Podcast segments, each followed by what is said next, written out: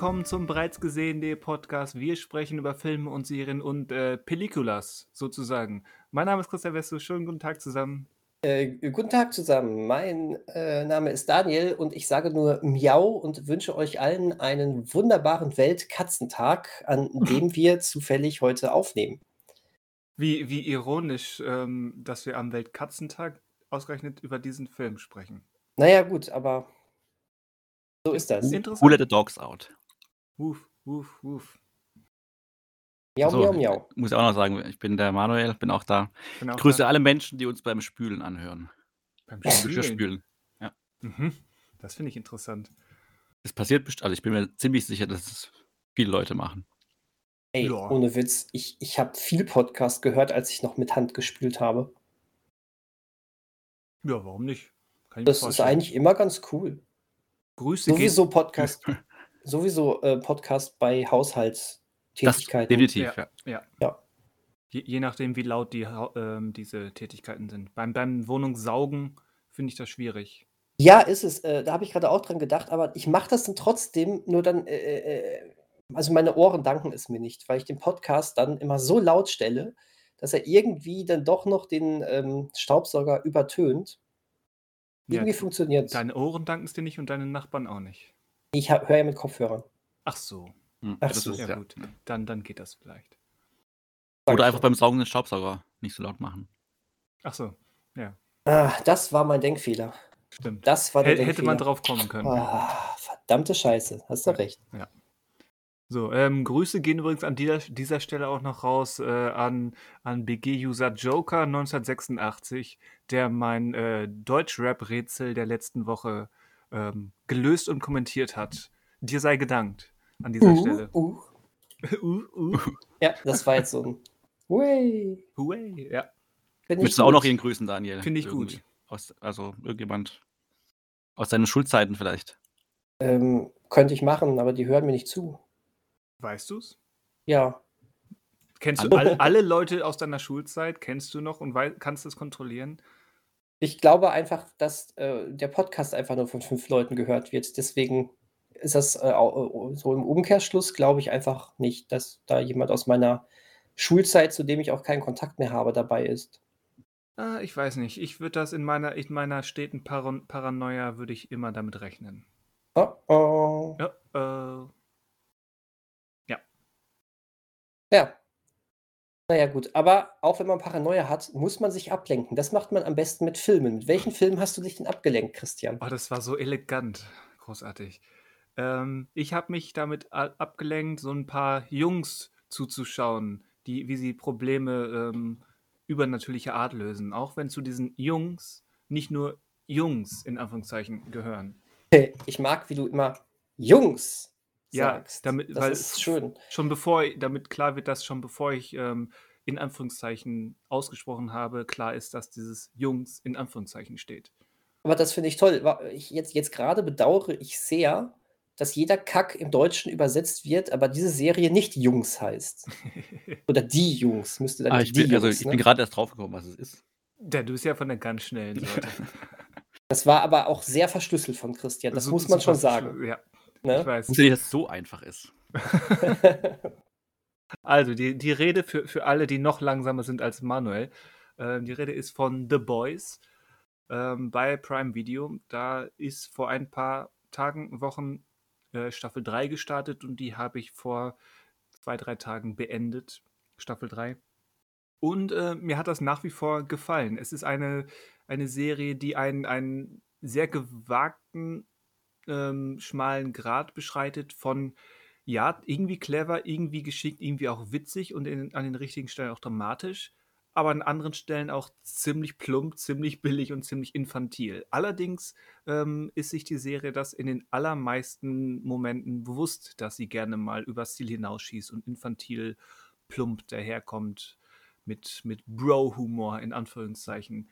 Es gibt, glaube ich, kein besseres Beispiel dafür als die erste Episode der dritten Staffel, wo ähm, eine Art quasi ähm, Ant-Man ähm, ja auf, auf äh, sagen wir mal, Tuchfühlung äh, bei einem bei einem anderen Menschen geht. Wir lassen es einfach mal so vage im Raum stehen. Wer, wer, die, wer die Folge gesehen hat oder die, die ganze Staffel, weiß genau, wovon ich rede. Äh, also ich habe sie nicht gesehen, aber würde jetzt einfach mal spontan sagen, ich bleibe verschlüsselt, es ist mit Sicherheit äh, eine Aktion, die wir uns bei dem echten Ant-Man manchmal schon so gedacht haben, warum macht er denn nicht eigentlich das?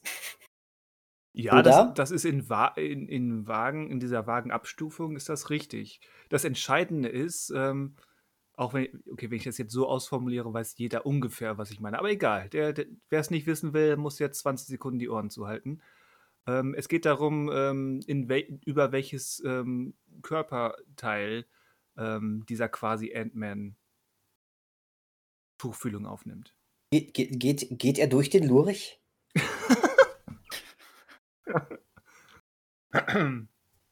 er geht durch den Lurch. Okay.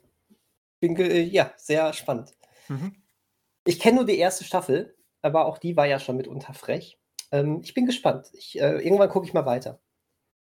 Ja, also ich würde nach wie vor sagen, es, es lohnt sich. Wie gesagt, es gibt so ein paar Abstufungen. Mir ist das, wie gesagt, manchmal ein bisschen zu plump, auch wenn, wie gesagt, die Serie durchaus weiß, was sie da tut, auch in den billigen Sachen. Ähm, oh. Die ist jetzt nicht die, die allergrößte, ähm, packendste, dramatische Dramaserie, aber wie gesagt, in den richtigen Momenten funktioniert das. Und ich würde sagen, gerade Staffel 3 findet einige wirklich gute ähm, Einschübe, Einflüsse und ähm, Mechanismen, um die Figuren hier wirklich auch mal äh, dramaturgisch und dramatisch weiterzubringen. Das hat mir gefallen. Auch weil so ein paar Figuren, wo man dachte, okay, jetzt langsam ist, ist die Luft raus bei dieser Figur, da finden sie dann einen neuen Kniff, ähm, um, um da nochmal so einen neuen Impuls zu geben. Das lohnt sich. Hm. Und äh, das Produktionsniveau ist, denke ich, auch weiterhin sehr hoch, ne? Also. De definitiv. Okay, weil die erste Staffel hat mich ja auch ähm, wirklich dahingehend sehr überzeugt. Ja. Also es, ähm, ist, es, ist, nicht beeindruckend hoch, aber schon für das, was sie da machen, äh, ist das schon sehr, sehr gut. Mhm, mhm. Da, da, fragt sich ja eigentlich, was, was ist mit Seth Rogen los, oder? Der ist jetzt, mir fallen jetzt spontan drei große Comic-Verfilmungen in Serienform ein, die, die er ähm, als Produzent begleitet. Das wären The Boys, das wäre Invincible und das war ähm, Preacher, ne? Stimmt, ich habe gerade überlegt, was das dritte ist, aber klar, Preacher ist er auch. Äh, äh, nein, äh, Invincible ist er auch. Genau. Ähm, Invincible hatte ich übrigens gesehen, hatte aber ich, Manuel, ich ja, Manuel ja, glaube ich, schon mal äh, länger drüber gesprochen im Podcast. Echt? Äh, ich glaube ja. Echt? Ich glaube ja. Ich glaube ja. Hatte ähm, ich das? Auf jeden aber ich habe doch gar nicht. Also, du sprichst jetzt von Invincible, von ja. der Animation. Die habe ich noch gar nicht gesehen. Und dann hat Ma äh, Christian, wir haben drüber gesprochen, aber das also weiß ich. Ich, ich habe ich hab die gesehen. Ich möchte nicht ausschließen, dass ich darüber gesprochen habe. Kann es jetzt aber nicht mit Sicherheit sagen. W wurscht. Äh, wir sprechen nicht mehr drüber und dann sei den Hörern an dieser Stelle mitgegeben: Invincible auf Amazon Prime lohnt sich auch. Ähm, und äh, der, macht, der macht schon gute Sachen. Er hat ein gutes Gespür dafür, ähm, welche Comics er, ähm, er verfilmt, in Anführungszeichen, und wie er das macht. Und mhm. das ist, ist cool. Also gefällt mir. Ja, und der Seth Rogen Cameo in Staffel 3 von The Boys, ähm, ja, sowas, sowas macht auch nicht jeder. Okay, ist gut, sagst du? ja, also so eine, so, so, eine, so der berühmte Regisseur oder Produzenten-Cameo sieht selten so aus wie hier. Okay. Mehr sage okay. ich dazu nicht. Okay, okay. Spannend. Also, kann, kann man sich gut angucken, die Jungs. Okay, cool. Also kann man, man könnte schon sagen, es ist ähm, es ist schon mehr als nur so der Fastfood-Burger, sondern eher so ein richtig guter Diner-Burger, oder? Also so was Feineres. The Boys. Nicht nur Fastfood.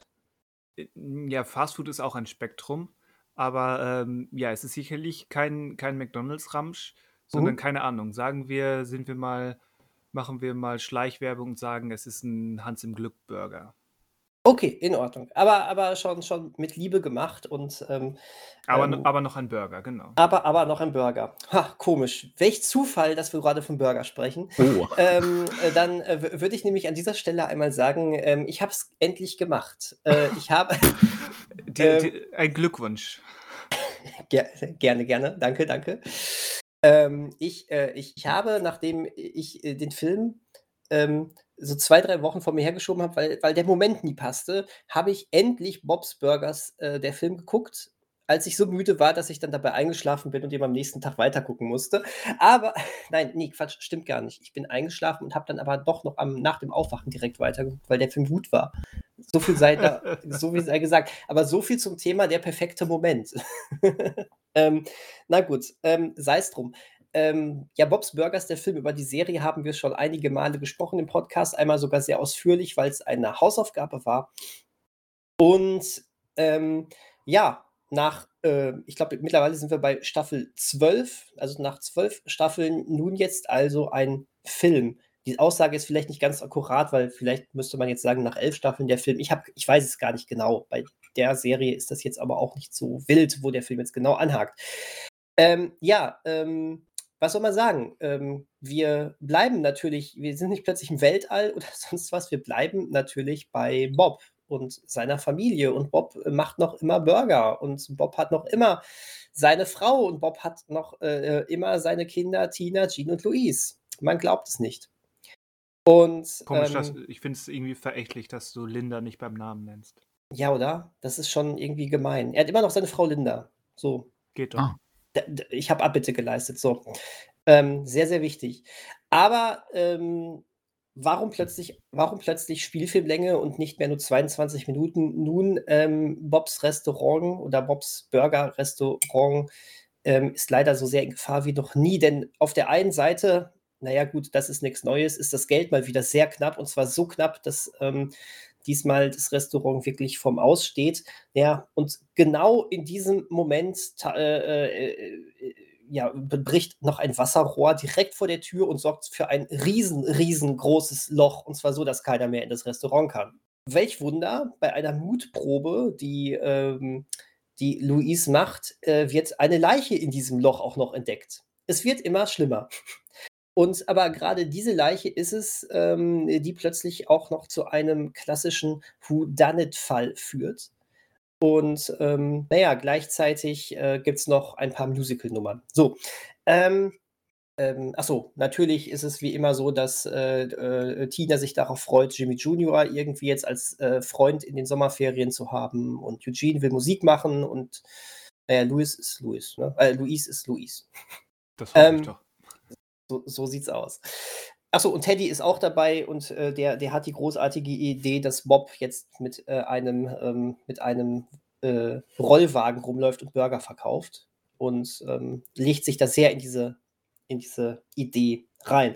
Bob's Burgers, der Film. Ähm, also, sei, äh, sei gesagt, ich fand ihn gut, aber bin noch nicht so richtig euphorisch. Ähm, auf der einen Seite braucht dieser Film doch noch mal eine zweite Chance von mir. Und ja, das sage ich, äh, ich möchte ihn gerne noch mal auf Englisch sehen. Ähm, was oh. an dem, äh, aufgrund der Musical-Nummern. Ah. Ähm, denn ähm, es gibt nur drei davon, allerdings äh, äh sind die nicht so nicht allzu kurz und ähm, die sind ähm, übersetzt worden. Das mag ich nicht. Ähm, ja, genau das. Und äh, gerade weil auch die Stimme im Deutschen nicht, also die, ich finde sie gut, ich bin aber auch im Gegensatz zu jetzt Christian, der es direkt auf Englisch kennengelernt hat, ja auch so ein bisschen durch Comedy Central damals damit auch ja. auf, aufgewachsen, genau. Aber du weißt, was ich meine. Ich bin das gewohnt. Aber sie sind schon sehr, ähm, sehr gekünstelt, das, und das, das macht es in den Musical-Nummern so überhaupt nicht besser. Ähm, das heißt, allein das möchte ich, deswegen, mir haben die Musical-Nummern erstmal noch nicht so gefallen, aber da möchte ich gerade noch kein Urteil so richtig zu bilden. Ähm, auf der anderen Seite, wie gesagt, ich fand den wirklich gut, ich war zufrieden. Warum ich nicht so richtig euphorisch war, die Serie war schon in einigen Folgen wesentlich frecher und hm. ähm, fieser. Und ähm, zum Beispiel Louise ist, äh, sie ist hier noch Louise, ähm, sie, sie ne, und, und es, es, schwankt ja auch mal von Folge zu Folge, aber auch da hat man sich nicht gesagt für den Film, jetzt machen wir sie, jetzt, jetzt machen wir sie nochmal, jetzt machen wir so eine richtige Louise, äh, so richtig krasse Louise-Gags da rein, sondern sie ist manchmal, sie ist auch, also ich habe sie schon deutlich fieser erlebt, sagen wir so. Ähm, Tina hat auch schon mehr Jimmy Junior geschmachtet und sowas. Manchmal, also äh, ich habe manchmal so ein bisschen das Gefühl gehabt, äh, man, man, hält sich zurück und wusste gar nicht so genau, warum. Trotz alledem ist nichts weichgespült. Aber ne, es war alles schon mal satirischer und, und, und krasser in bestimmten Folgen. Ähm, aber was ich diesem Film wahnsinnig zugute heiße, ähm, natürlich drängt sich bei einer Verfilmung von so einer ähm, Zeichentrick-Sitcom ähm, der Vergleich auf zu den, zu, zu, den Simpsons und deren Verfilmung oder auch äh, bisschen, bisschen mit, zugedrückten Auge zu South Park äh, und der Verfilmung. Und was äh, gerade was diese Sachen gemacht haben, ist, sie sind einfach wahnsinnig größer geworden. South Park hat das hinterher mit der Serie noch getoppt, aber zum Zeitpunkt des Films war das, was die geliefert haben, schon noch mal eine riesengroße Sache mit Saddam Hussein, der dann aus der ja. äh, aus der äh, Hölle kommt und sowas. Und auch die Simpsons plötzlich, ja, das ist eine riesengroße ähm, Glocke über ganz Springfield. Es war auch so was Apokalyptisches. Und Bob's Burgers bleibt sich treu, indem es sehr bodenständig bleibt. Das war so ein bisschen Befürchtung, zumal ich ja auch noch nie so die späteren Staffeln jetzt gesehen habe. Ich dümpel ja immer noch bei Staffel 4 oder so herum. Ähm, äh, aber ich, ich, es war immer meine Hoffnung, dass, es, dass das einigermaßen bodenständig bleibt. Und das tut es. Also ähm, es gibt zwar ein, zwei größere Action-Szenen auf einmal, aber das Ganze läuft nie so richtig aus dem Ruder, dass plötzlich irgendwie äh, die Welt bedroht wird oder zumindest der ganze Ort so richtig krass bedroht wird. Wir haben es mit einem früheren Mordfall zu tun. Punkt. Ähm, und was ich sehr, sehr spannend fand, ich habe, auch wenn ich wirklich gar nicht so viel gelacht habe bei dem Film, am Ende wird er, wird er spannend, er wird überraschend spannend und, ähm, und man, man hat eher, man, man fiebert so richtig mit der Familie mit. Mhm. Ähm, und das fand ich cool. Also es ist, ähm, der Film ist toll, ähm, muss ich echt sagen. Er lohnt sich, gar keine Frage. Es ist schön, dass es diesen Bob's Burgers Film gibt. Er war aber doch ein bisschen anders, so von, vom, vom Tonfall her, als ich gedacht habe. Also der braucht für mich noch mal eine Zweitsichtung, ähm, zumal auch ähm, so mit der Gewichtung, dass viel auch der Fischöder dabei war. Das waren immer so Folgen, die ich auch selbst gar nicht so pralle fand oder so. Das ist dann Geschmackssache natürlich, ne? Bei so vielen Figuren, die es dann da teilweise gibt. Aber hey, ähm, cooles Ding. Und schön, dass, es, dass er jetzt zumindest im Stream das Licht der Welt erblickt hat, nachdem er hier immer so lange so als Phantom im ja. Raum geschwebt hat. Wann kommt dieser Film denn eigentlich endlich Allerdings. mal? Nee, cool. Kann ich euch sehr ans Herz legen auch. Ans Herz und nicht ans Hirn. Also ich hoffe, also für, Entschuldigung, ich bin Herzmensch. Äh, ich lege Leuten Sachen noch immer ans Herz. Okay. Du bist Herzmensch. Ich meine, da, da gibt es mal, da gab oder wird es geben eine Aussage, die das, ja, wo das zumindest mal anders klang. Ja, habe ich auch schon anderes von dir gehört, ja. Vielleicht, ja, mein Gott, es ist ja auch wichtig, dass man irgendwie so eine Balance zwischen allen Teilen findet, ne?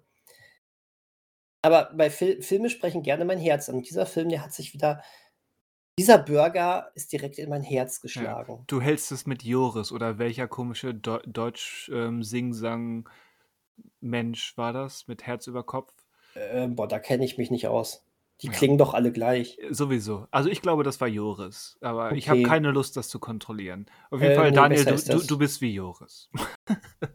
ähm, also äh, austauschbar. Das finde ich nicht nett. Nur auf diese Aussage bezogen. Hm. Hm. Ich weiß noch nicht. Also ich muss jetzt einmal ein bisschen drüber nachdenken, ähm, was genau ich davon halte, während Manuel ja. jetzt über sein zuletzt gesehen redet. Ja. Okay.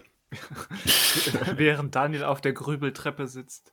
Ähm, ich hatte die Auswahl zwischen zwei Filmen und nehme jetzt den anderen den ich eigentlich nicht vorgehabt hatte. Wobei, doch, eigentlich hatte ich ihn vorgehabt. Ich hatte eigentlich gehofft, dass der andere, andere also schon von euch gewählt wird. Wurde jetzt nicht. Äh, man kann ja mal raten, was der andere Film war. Ihr wisst hm. es ja, oder könnt es aus meiner Formulierung in unserem äh, privaten Chat vielleicht äh, herausfiltern. Du mobbst Punkt. immer die Hörer, indem du immer auf unseren privaten Chat verweist, weißt Echt, du das? Ist das so? Ist ja, das so? total. Also ich glaube, die sitzen, die, die weinen immer an diesen Stellen und denken sich, die wollen uns Sachen nicht verraten, das ja. machen die nur für sich privat. Wir sollten, ein, wir sollten einen, einen Patreon-Chatraum ähm, erstellen, wo genau diese Sachen nachzulesen sind. Ey, das fände ich aber geil. Wenn, wenn, wenn die Leute, die uns mit, mit richtig viel Asche im Monat unterstützen, Zugang zu so einem, äh, ähm, zu so einem äh, geschlossenen Chat haben, wo wir drin sind. Das fände ich geil. Das fände ich, das, das lohnt sich doch mal. Ich glaube, sowas gibt es über Patreon. Also da, da, sprechen zumindest YouTuber, amerikanische, die sowas nutzen, immer wieder von, dass es zumindest ein, ein Diskussionsforum gibt, ein geschlossenes für diesen jeweiligen Anbieter äh, via Patreon. Ja, aber so eine richtig geile WhatsApp-Gruppe dann nur für die für die für die Besten der Besten, die uns sponsern, das fände ich cool. Also, das ist doch das das ehrt doch sowas, oder? Vor allen Dingen so dann Mitte der Woche mitzubekommen, wie wir überlegen: Nehmen wir Samstag, nehmen wir Sonntag auf? dabei live dabei zu sein. Also ich, ich glaube, ich, vielleicht, vielleicht würde ich das noch trennen. Ich glaube, den würde ich dann doch privat lassen. Ähm, aber ist, ist egal. Komm, dann red du mal über den anderen Film. Ja. Und nicht über den einen. Genau. Aber es geht, wobei, nee, es geht hier nicht. Es geht schon ein bisschen auch um den einen oder den anderen in dem Film. Also ich spreche über einen Klassiker, den ich bisher noch nicht gesehen habe. Also er gilt als Klassiker. Äh, Wenn du ihn Ähm. aber noch nicht gesehen hast, warum sprichst du da jetzt drüber? Ja, jetzt habe ich ihn gesehen. Ich hatte ihn bis dato noch nicht gesehen.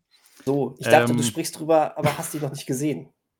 Ich, ich möchte gerne einen Klassiker schauen und möchte jetzt drüber sprechen, was ich in Zukunft vielleicht mal zuletzt gesehen habe. Wäre doch mal auch ein Format. Ja, warum Wir haben nicht? sowieso so wenig Ahnung von irgendwelchen Sachen, dann können wir auch mal komplett ohne Ahnung über irgendwas sprechen. Ähm, was wollte ich gerade zu diesem Film sagen? Ich weiß nicht, über welchen Film geht's Äh, eigentlich? Noch Genau. niemand weiß, worüber du sprechen möchtest. Einschließlich ihm selbst. Also, den Film, den Film, über den ich sprechen werde jetzt, ist der Film Notting Hill. Wow, den hast du nie gesehen. Das Nee, ist also ja ein ich- Skandal. Und Ich kannte den also ich kannte die eine. Szene, in diesem es- Jahreszeitenwechsel erklärt, äh, gezeigt wird, in dieser einen Einstellung. Ich kannte die Szene, wenn er irgendwie aus der Tür tritt und die Presse dann vor der Tür steht. Aber ich kannte, habe noch nie den ganzen Film gesehen gehabt bisher. Wow, wow, wow. Ja, dann bin ich gespannt, was jetzt kommt. Also ihr habt den beide gesehen? Ihr- Ja, okay, ja, gut. ja. Gesehen. vor, Urzeiten. also ich, ich habe den ein paar Mal gesehen, auch schon lange her, aber den, den fand ich immer klasse. Jetzt bin ich gespannt, was du sagst. Also, ich, also Prinz, also unterm Strich, ganz kurz gesagt, fand ich ihn wirklich gut. Er hat so eine Art äh, 90er Jahre Unschuld noch irgendwie an sich. Also der Film könnte auch acht Stunden gehen und er ist einfach sympathisch mit seinen beiden Hauptdarsteller. Also Hauptdarsteller ist Hugh Grant und äh, sein weiblicher Gegenpart ist Julie Roberts. Die spielt in dem Film eine berühmte Schauspielerin und er spielt einen äh, Buchhändler von äh, Reisebüchern. Also kann man sich vorstellen, dass er natürlich nicht unbedingt gehaltstechnisch auf einer gleichen Linie, äh, auf der gleichen Welle schwebt, surft, ähm, wie Julia Roberts, ja.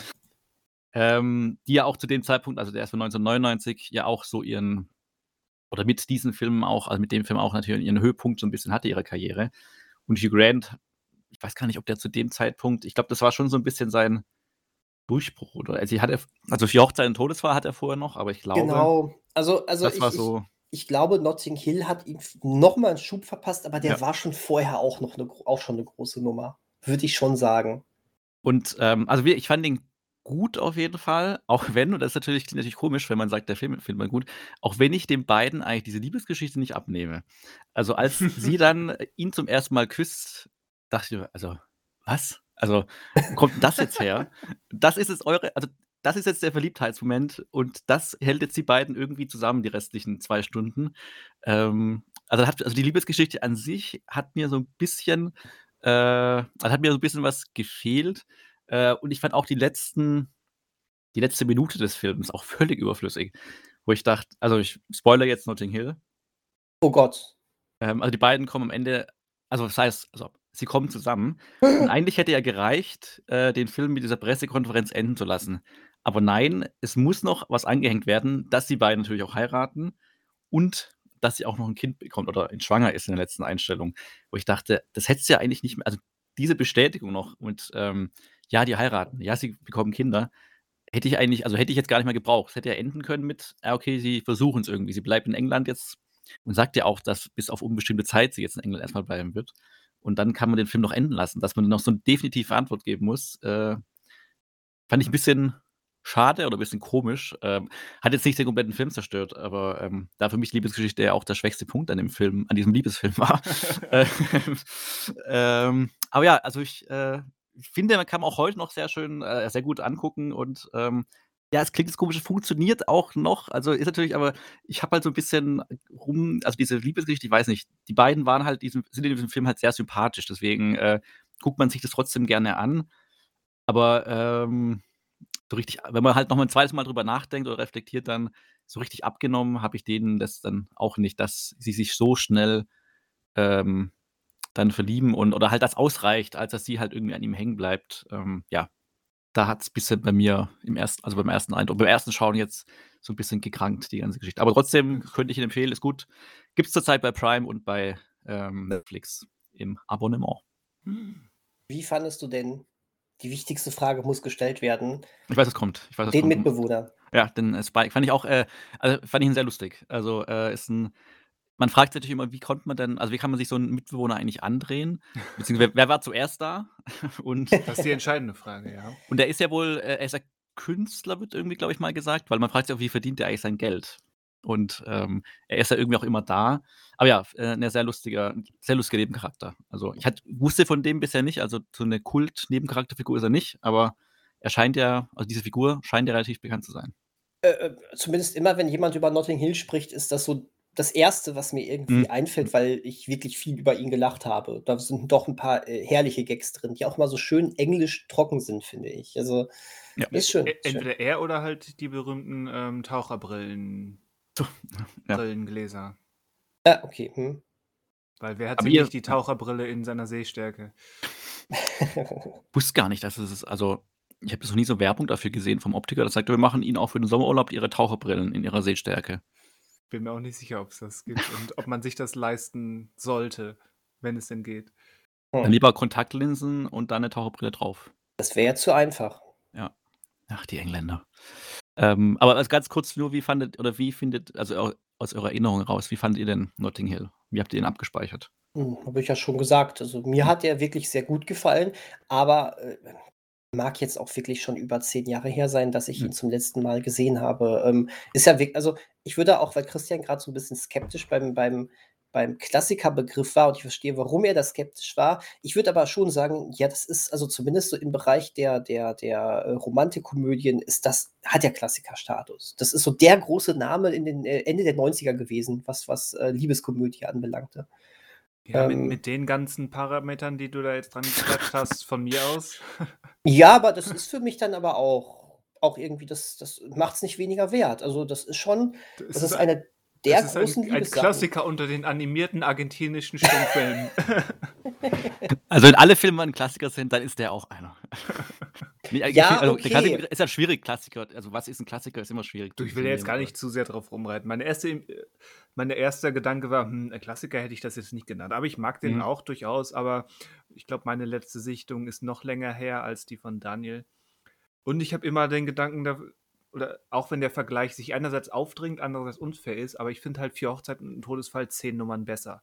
Mm, mit dem bin ich nicht so ganz warm geworden, tatsächlich. Ja, und mir ist der deutlich lieber und ich weiß nicht, der hatte natürlich auch ein paar amerikanische Einflüsse, aber mir war der amerikanische Einfluss bei Notting Hill, zumindest aus der Erinnerung heraus, etwas zu direkt. Ich hätte es mir da klassisch britischer oder geschlossen britischer gewünscht. Ähm, weiß nicht, irgendwie bei mir hat, hat Vier Hochzeiten und Todesfall besser gezündet ja, Notting Hill war da immer so der, der Versuch, das nochmal zu machen, nur anders. Wie gesagt, auch der, der Vergleich ist nicht ganz fair, aber irgendwie drängt er sich auf. Ich habe gerade eine Vision. Eine Vision. Wer, hm. wer, wer, wer war das nochmal, der sagte, wer Visionen hat, sollte zum Arzt gehen? Äh, du, in jedem zweiten Podcast, glaube ich, zitierst du das, sagst uns aber nie, woher du es zitierst. Also, äh, jedem zweiten Podcast, das würde ich erstmal anzweifeln. Ja, jeden dritten. Ähm, ich, schon, äh, schon besser. Ich ähm, habe letztens zum ersten Mal Mystery Science Theater 3000, der Film, gesehen. Und ähm, äh, ich habe gerade so diese Vorstellung, wie wir drei in so Silhouetten Filme gucken und sie besprechen. Ich fände das total lustig. Silhouetten, also was wir, wir sind in Silhouetten zu sehen, oder? Ja, ja, genau. Also ja, Mystery, so, wie, so wie bei Mystery Science Theater. Ge genau, genau. Man sieht den Film, aber äh, davor sieht man wie, wie in so einem Kinosaal als Silhouetten noch so drei Leute. Das wären dann wir und wir, ähm, wir kommentieren den Film. Ich glaube, da kämen lustige Sachen bei raus. Also ich finde, also wir haben schon einen Wandel hier in den ersten Minuten. Erst haben wir darüber rumgejammert, dass wir nur fünf Hörer haben. Dann äh, sprechen wir über einen sündhaft teuren WhatsApp-Chat, bei dem man uns unterstützen kann und uns mitlesen kann. Und jetzt setzen wir uns vor einen Kinofilm in Silhouetten und besprechen diesen Kinofilm und hoffen, dass da Leute zuhören. Das ist Selbstbewusstsein. Muss man haben. Das sind, das, ja, sind Vision, das, sind, das sind, die Visionen, von denen Daniel sprach. Ja, stimmt, ich, stimmt. Ich ja, muss okay. ganz ehrlich sein, ähm, die, diese äh, etwas mehr als 30 Minuten Podcast, die wir bis jetzt heute hier ähm, ähm, veranstaltet haben, die gefallen mir sehr gut. Das ist ganz hochqualitatives Material. Und ganz, da muss man ehrlich, ja. Ganz ehrlich finde ich auch. Bisher ja, lief das. Auf jeden Fall. Und da muss man ja auch einfach mal dran glauben. Also, da, da, man muss ja auch einfach mal sagen, das ist der Durchbruch-Podcast. Also die Durchbruch-Podcast-Folge, ne? Das ist, äh, darf man auch mal offenlegen und da darf man dann auch Was einfach ist, mal träumen. Das ist die Deichbruch-Podcast-Folge? Durchbruch, nicht Durchbruch. Deichbruch. Und übrigens, äh, das, das Vision-Zitat kommt von Helmut Schmidt. Ach so. Ja, dann, da hast du ja einen der ganz großen Politiker hier Ja, ausge hä- hätten ausgegraben. wir das auch geklärt. Wunderbar. Jetzt eine Zigarette. Ihn, ihn zu zitieren ähm, soll kein Ausdruck irgendeiner politischen Affiliation sein. Nee, das ist richtig. Danke. Aber wer, je- jetzt schalten wir zu unserer Werbung. Zigarren. Also, Zigarren? Ich kann noch den Tipp geben, wenn man den war, war, anderen nicht Film... Schmidt, war nicht Schmidt derjenige, der so viel Doch. geraucht hat? Ja, ne? Ja, das war stimmt. der- Also ich, Korrekt. ich war am Wochenende in, in Hannover, äh, da war das Maschfest, also am Maschsee, wer schon mal in Hannover war. Und Ah. da gab es doch tatsächlich ähm, einen großen. Mushrooms. Ja, fast. Ja, das wäre was gewesen. Ich glaube, in der Ecke waren wir nicht, haben wir verpasst. Ähm, ne, da gab es doch tatsächlich einen riesengroßen Werbesch Werbestand ähm, von so Vanille-Zigarillos. Ich, ich dachte, ich bin zurück in den 90ern. Und jetzt Notting Hill. Ja, das war Nostalgie der, der unschönen Sorte. ja, das verstehe ich. Oh je. Aber ich würde noch ein Rätsel mitgeben. Und zwar, also nicht an euch, sondern an die große zahlende Zuhörerschaft. Ähm, wer den anderen Film herausfinden möchte, über den wir jetzt nicht gesprochen haben, der sollte frei nach den Visionen zu Gott beten und das Verb ins Englische übersetzen. Dann weiß er, welcher Film es gewesen wäre. Frei nach was? Frei nach Visionen. Also Visionen im Sinne von Gottes Vision, Jesus Vision. Ist ja egal. Also streicht das raus mit den Visionen, betet und übersetzt das Ich Verb verstehe ins auch- Englische. Ich verstehe auch Ja, aber- Miss Missionen Also, entweder, nicht Visionen. also entweder, ver- entweder denkt Manuel jetzt eben in, in klassisch Wortspiel ähm, Re Regeln oder er kann oder er kann kein Englisch. Ich weiß es noch nicht. Das sind Wortspielregeln. Moment. Ja, weil, weil das Ähm, ist nun mal falsch übersetzt. Das ist richtig. Ja, aber es geht ja nicht um die, äh, die Wortschreibung, sondern um die Wort, den Wortklang. Genau. Also, also und ist es das dir sind Wort-. Gut. Und das sind Wortspielregeln, genau. Okay. Genau, also, also natürlich halte ich mich an die Wortspielregeln von Ich wollte 1895. jetzt nur sicher gehen, dass, dass du ähm, keine wörtliche Übersetzung hier. Nee, nee, nee, natürlich hast. nicht. Nein. Also es geht um, also ihr müsst das dann, wenn ihr das übersetzt habt, laut vor euch hersagen Okay. und dann. Ganz frei nach dem Motto: My English is one wall free. Der hat einen Moment gedauert und, Ja. dann, und dann tat er weh. Al- Als wenn man gegen diese besagte Wall gelaufen wäre. Wolf, So sieht das aus. Ja, I, I think I spider. ach ja. Ach ja. So, lasst uns nicht mehr Englisch sprechen, sondern lieber Spanisch. Das, ich glaube, das äh, liegt uns besser. Ich wollte gerade Prägo sagen, das ist was ganz anderes. Prägo. Äh, also also mir, mir liegt das nicht. Also kann ich jetzt schon sagen, mir liegt das nicht. Spanisch ist, äh, ist äh, Welten entfernt von mir. Also äh, das können wir schon mal direkt sagen. Ich bin ja schon froh, dass ich diesen One-Wall-Free-Ding hier gerade auf die Beine bekommen habe. Ähm, das und, und sogar wusste, dass das falsch ist. Die, also hör mir mit Spanisch auf. Immer, Also- immer mit Spanisch auf, du. Ja, Aber warum redest du jetzt von äh, äh, Spanisch? das ist alles Spanisch für mich. Wir, wir, wir besprechen Spanisch heute, wir besprechen heute äh, den, äh, den Film Spanglish. Äh, ja, vielleicht beim nächsten Mal mal gucken, was uns der, der IMDb-Generator ähm, am Ende dieser Folge ausspuckt. Bestimmt, Der ist doch nicht auf, ein- der auf bestimmt IMDb. Spanglish, der garantiert in der IMDb Top 250 ist. Muss sein, sonst geht Muss. die Welt unter. Muss, muss, muss, muss. Nein. Nein, natürlich nicht. Wir sprechen ähm, über den mexikanischen Film Amores Perros ähm, des ebenfalls mexikanischen Regisseurs Alejandro González Iñárritu. Und zwar, weil wir ähm, vor ein paar Wochen, Monaten, Jahren ähm, den IMDb-Generator bemüht haben und einen Film, ähm, einen zufällig ausgewählten Film aus der IMDb Top 250 der best 250 besten Filme aller Zeiten besprechen.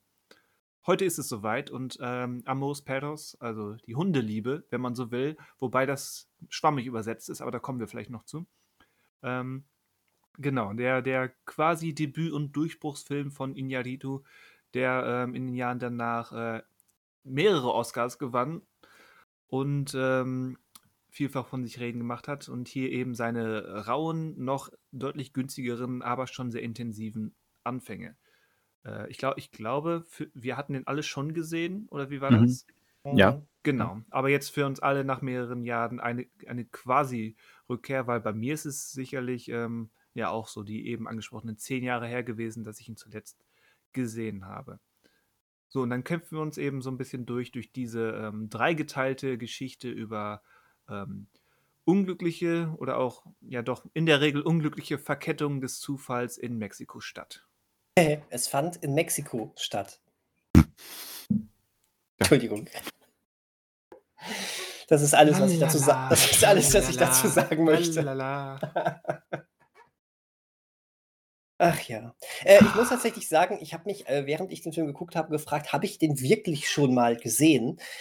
Ähm, und bin jetzt zu dem Ergebnis gekommen, ja, aber das muss wirklich so lange her sein ähm, und auch nur einmal geschehen sein bisher, dass ich, ähm, dass ich immer nur dieses unterschwellige Gefühl hatte, ja, das kenne ich, ja, das kommt mir bekannt vor, ähm, es aber trotzdem noch mal so mit so, so gesehen habe, äh, wie beim ersten Mal. Kennt ihr das? Könnt ihr mir folgen? Also, ja, kenn, kann mhm. ich. Hm, also, also so, so war das. Also es war tatsächlich dementsprechend für mich so eine zweite Erstsichtung, muss man vielleicht so sagen.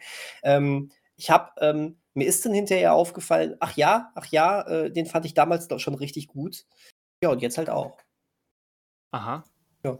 Hat es ja richtig gelohnt für dich. ja, das, und jetzt ja, halt auch. War, war, war so. Finde ich gut. Ist schön. Mehr, mehr Gedanken mache ich mir jetzt in der Regel nicht über Filme und deswegen. Dann, ähm, dann bist du hier genau das, richtig. Ich weiß. Ähm, so ist das. Ich, äh, ich ziehe eure, eure hochwertigen analytischen Fähigkeiten einfach mit äh, komischen Anekdoten immer wieder runter. Aber das ist meine Rolle hier und ich fülle sie sehr gerne aus. Anekdoten und äh, gewagte Wortspiele. Wobei, das, das kann Manuel auch. Mhm. Das tut, kann da Manuel auch. Beide nicht viel. Das ist vollkommen richtig. Und wer muss ja, drunter leiden? Unsere fünf Zuhörer und ich. Ja. Muss ja einen Grund haben, warum wir fünf Zuhörer haben. Mensch. Ihr könnt euch jetzt aussuchen, wie ich das gemeint habe. Ach, die scheiß Wortwitze, das höre ich nicht mehr an. ähm, Zurück zum Film, oder? Ach so, wir waren noch gar nicht fertig. Nein, ja, ähm, gut, das, das, dann, äh, wir waren bei, das findet in Mexiko statt. Ja, wir okay. wissen jetzt das Setting, wir wissen, wo es stattfindet. Wir wissen, wie du den Film jetzt wieder entdeckt hast für dich. Mehr wissen wir nicht. Mehr wissen wir nicht. Das erinnert mich daran, dass ein Freund von mir, jetzt kommt eine Anekdote, dass ein, dass ein Freund von mir eine Figur erfunden hat, die Herr Herbert Bert heißt. Ähm, so, sodass er für Leute, die ihn nicht so gut kennen, einfach nur Herr Bert heißt und Leute, die ihn besser können, dürfen Herbert nennen. Ja, ja. ja. Mhm. Mhm. Und damit äh, zurück äh, zu Amoris Perros. Wie fandet ihr den Film denn? So, jetzt. Ich habe gerade mein Brötchen gebissen, weil ich dachte, du erzählst länger. Meine Anekdoten sind manchmal auch kurz und auf den Punkt. Oh Gott, oh, ich kann nicht mehr. Aber ich finde es wirklich, also ganz ehrlich, ich finde es gut, dass du mit vollem Mund gesprochen hast. Normalerweise, normalerweise bin ich da, finde ich das sehr, sehr unangenehm, aber hier war es comedy-technisch Gold. Finde ich gut. Auf jeden Fall. Wenn wir jetzt darüber reden, dass es comedy-technisch Gold war, ist, ist mit Sicherheit noch besser. Also Nein, das, ist perfekt. Das ist, das ist grauenhaft, aber das ist auch irgendwie unser Stil. Ja, genau. Wir, wir, wir nehmen gute Momente und, und reden sie kaputt. Ich finde genau. das toll. Das ja. passiert uns immer wieder. Absolut. Wir nehmen Amaus Perros. So. Autsch! Boah, das war laut.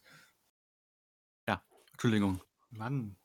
Ich kann noch mal Brötchen es gibt, weiter es essen. Gibt, es gibt in jeder Podcast-Folge den einen Moment, wo man ähm, gerne Manuel als Penner bezeichnen möchte. Hier war er. Sei einfach selbst, selbst wenn er nicht dabei ist. Gerade dann, oder? Ja. Gerade dann, ja. Apropos Penner. Ja, kommt, jetzt kommt, redet Apropos ihr mal über Penner. den Film. Ich, ich, ich krieg, ich krieg das, ich krieg das gerade nicht hin. Komm, macht, macht ihr mal, macht den Anfang. Also, ähm, ich habe den, den Eindruck auch gehabt, um, mit steigender Laufzeit äh, umso neuer oder frischer erschien mir der Film. Ähm, war aber dann immer überrascht, dass der trotz, also Inarito war ja länger, was heißt längere Zeit bekannt, also Babel hat ja auch diese mehrere Episoden gehabt, die parallel laufen. Und wie heißt der da? Äh, 21 Gramm, genau, das war der 21 Gramm, der davor war. Die hatten ja auch diese mehrere, dieses Episodenhaft so ein bisschen. Aber was ich hier ganz interessant fand, war, dass man immer dachte, okay, jetzt ist die eine Episode zu Ende, aber eigentlich ist noch gar nicht auserzählt. Und dann kommt was Neues und irgendwie gibt es dann doch nochmal eine Verknüpfung. Und ähm, das fand ich ganz, ich weiß nicht, sollen wir diese drei Episoden mal kurz erzählen? Oder ja, ja mach, mach, mach, mal kurz so, so, vielleicht nicht komplett ausspoilern, aber in groben Zügen. Genau, es gibt den Octavio, ähm, der hat einen Bruder, der mit ähm, einer Frau verheiratet ist, unglücklich verheiratet, also die, die, Frau ist unglücklich verheiratet mit ihm, hat schon ein Kind und parallel versucht Octavio mit Hundekämpfen Geld zu verdienen, um schließlich mit äh, der Freundin seiner, seines Bruders ähm, wegzugehen. Durchzubrennen. Durchzubrennen, genau. Wie man das so macht in den 90ern. ähm, da passiert natürlich ein bisschen was, zack, zack und so. Und äh, die zweite Geschichte. zack, zack und so. Ähm, Ihr kennt das, zack, zack. Und. Dreht sich um Valeria, ein äh, Topmodel, die eigentlich ein äh, vorbildhaftes, nicht vorbildhaftes, ein, äh, wie nennt man das, ein Leben, was man sich hat, ein, ein, Leben, was sich jeder träumt, leben kann, ein erfolgreiches Leben hat. Punkt. Und, ähm, zack, zack, ihr kennt das. Und schließlich eine Affäre anfängt mit äh, einem Verleger, der noch verheiratet ist, aber für sie äh, seine Familie verlässt. Sie hat dann, das ist kein Spoiler jetzt, weil, er, weil es jetzt nicht, sie hat einen Unfall, ist vielleicht auch ein Spoiler, und Nö. ist damit erstmal an einen Holzstuhl gefesselt und das stellt diese neue Beziehung unter, äh, wie nennt man das? Auf, äh, auf eine Probe. Auf eine Probe, Dankeschön, genau, auf die Probe. Und in der dritten Folge folgt man einem, und da kommen wir jetzt zu dem Titelgeber, nee, Titelgeber ist er nicht, äh, zu dem äh, gerade angesprochenen Penner. Ähm, ein, es ist, also, ja. ein älterer Herr, der eben auf den Straßen Mexiko-Stadts lebt und äh, mit vielen Hunden zusammen der schließlich, ja gut, das ist jetzt schon wieder, das ist jetzt die letzte Episode halt, ähm, da kommen jetzt schon Dinge zusammen, wieder aus den anderen Episoden. Genau, der lebt mit Hunden zusammen, äh, hat gleichzeitig ein schwieriges Verhältnis zu seiner eigentlichen Familie, von der er sich schon vor längerem aus Gründen nicht auseinandergelebt hat, aber die er verlassen hat. Ja, ähm, was die Gründe sind, erfährt man dann auch so nach und nach.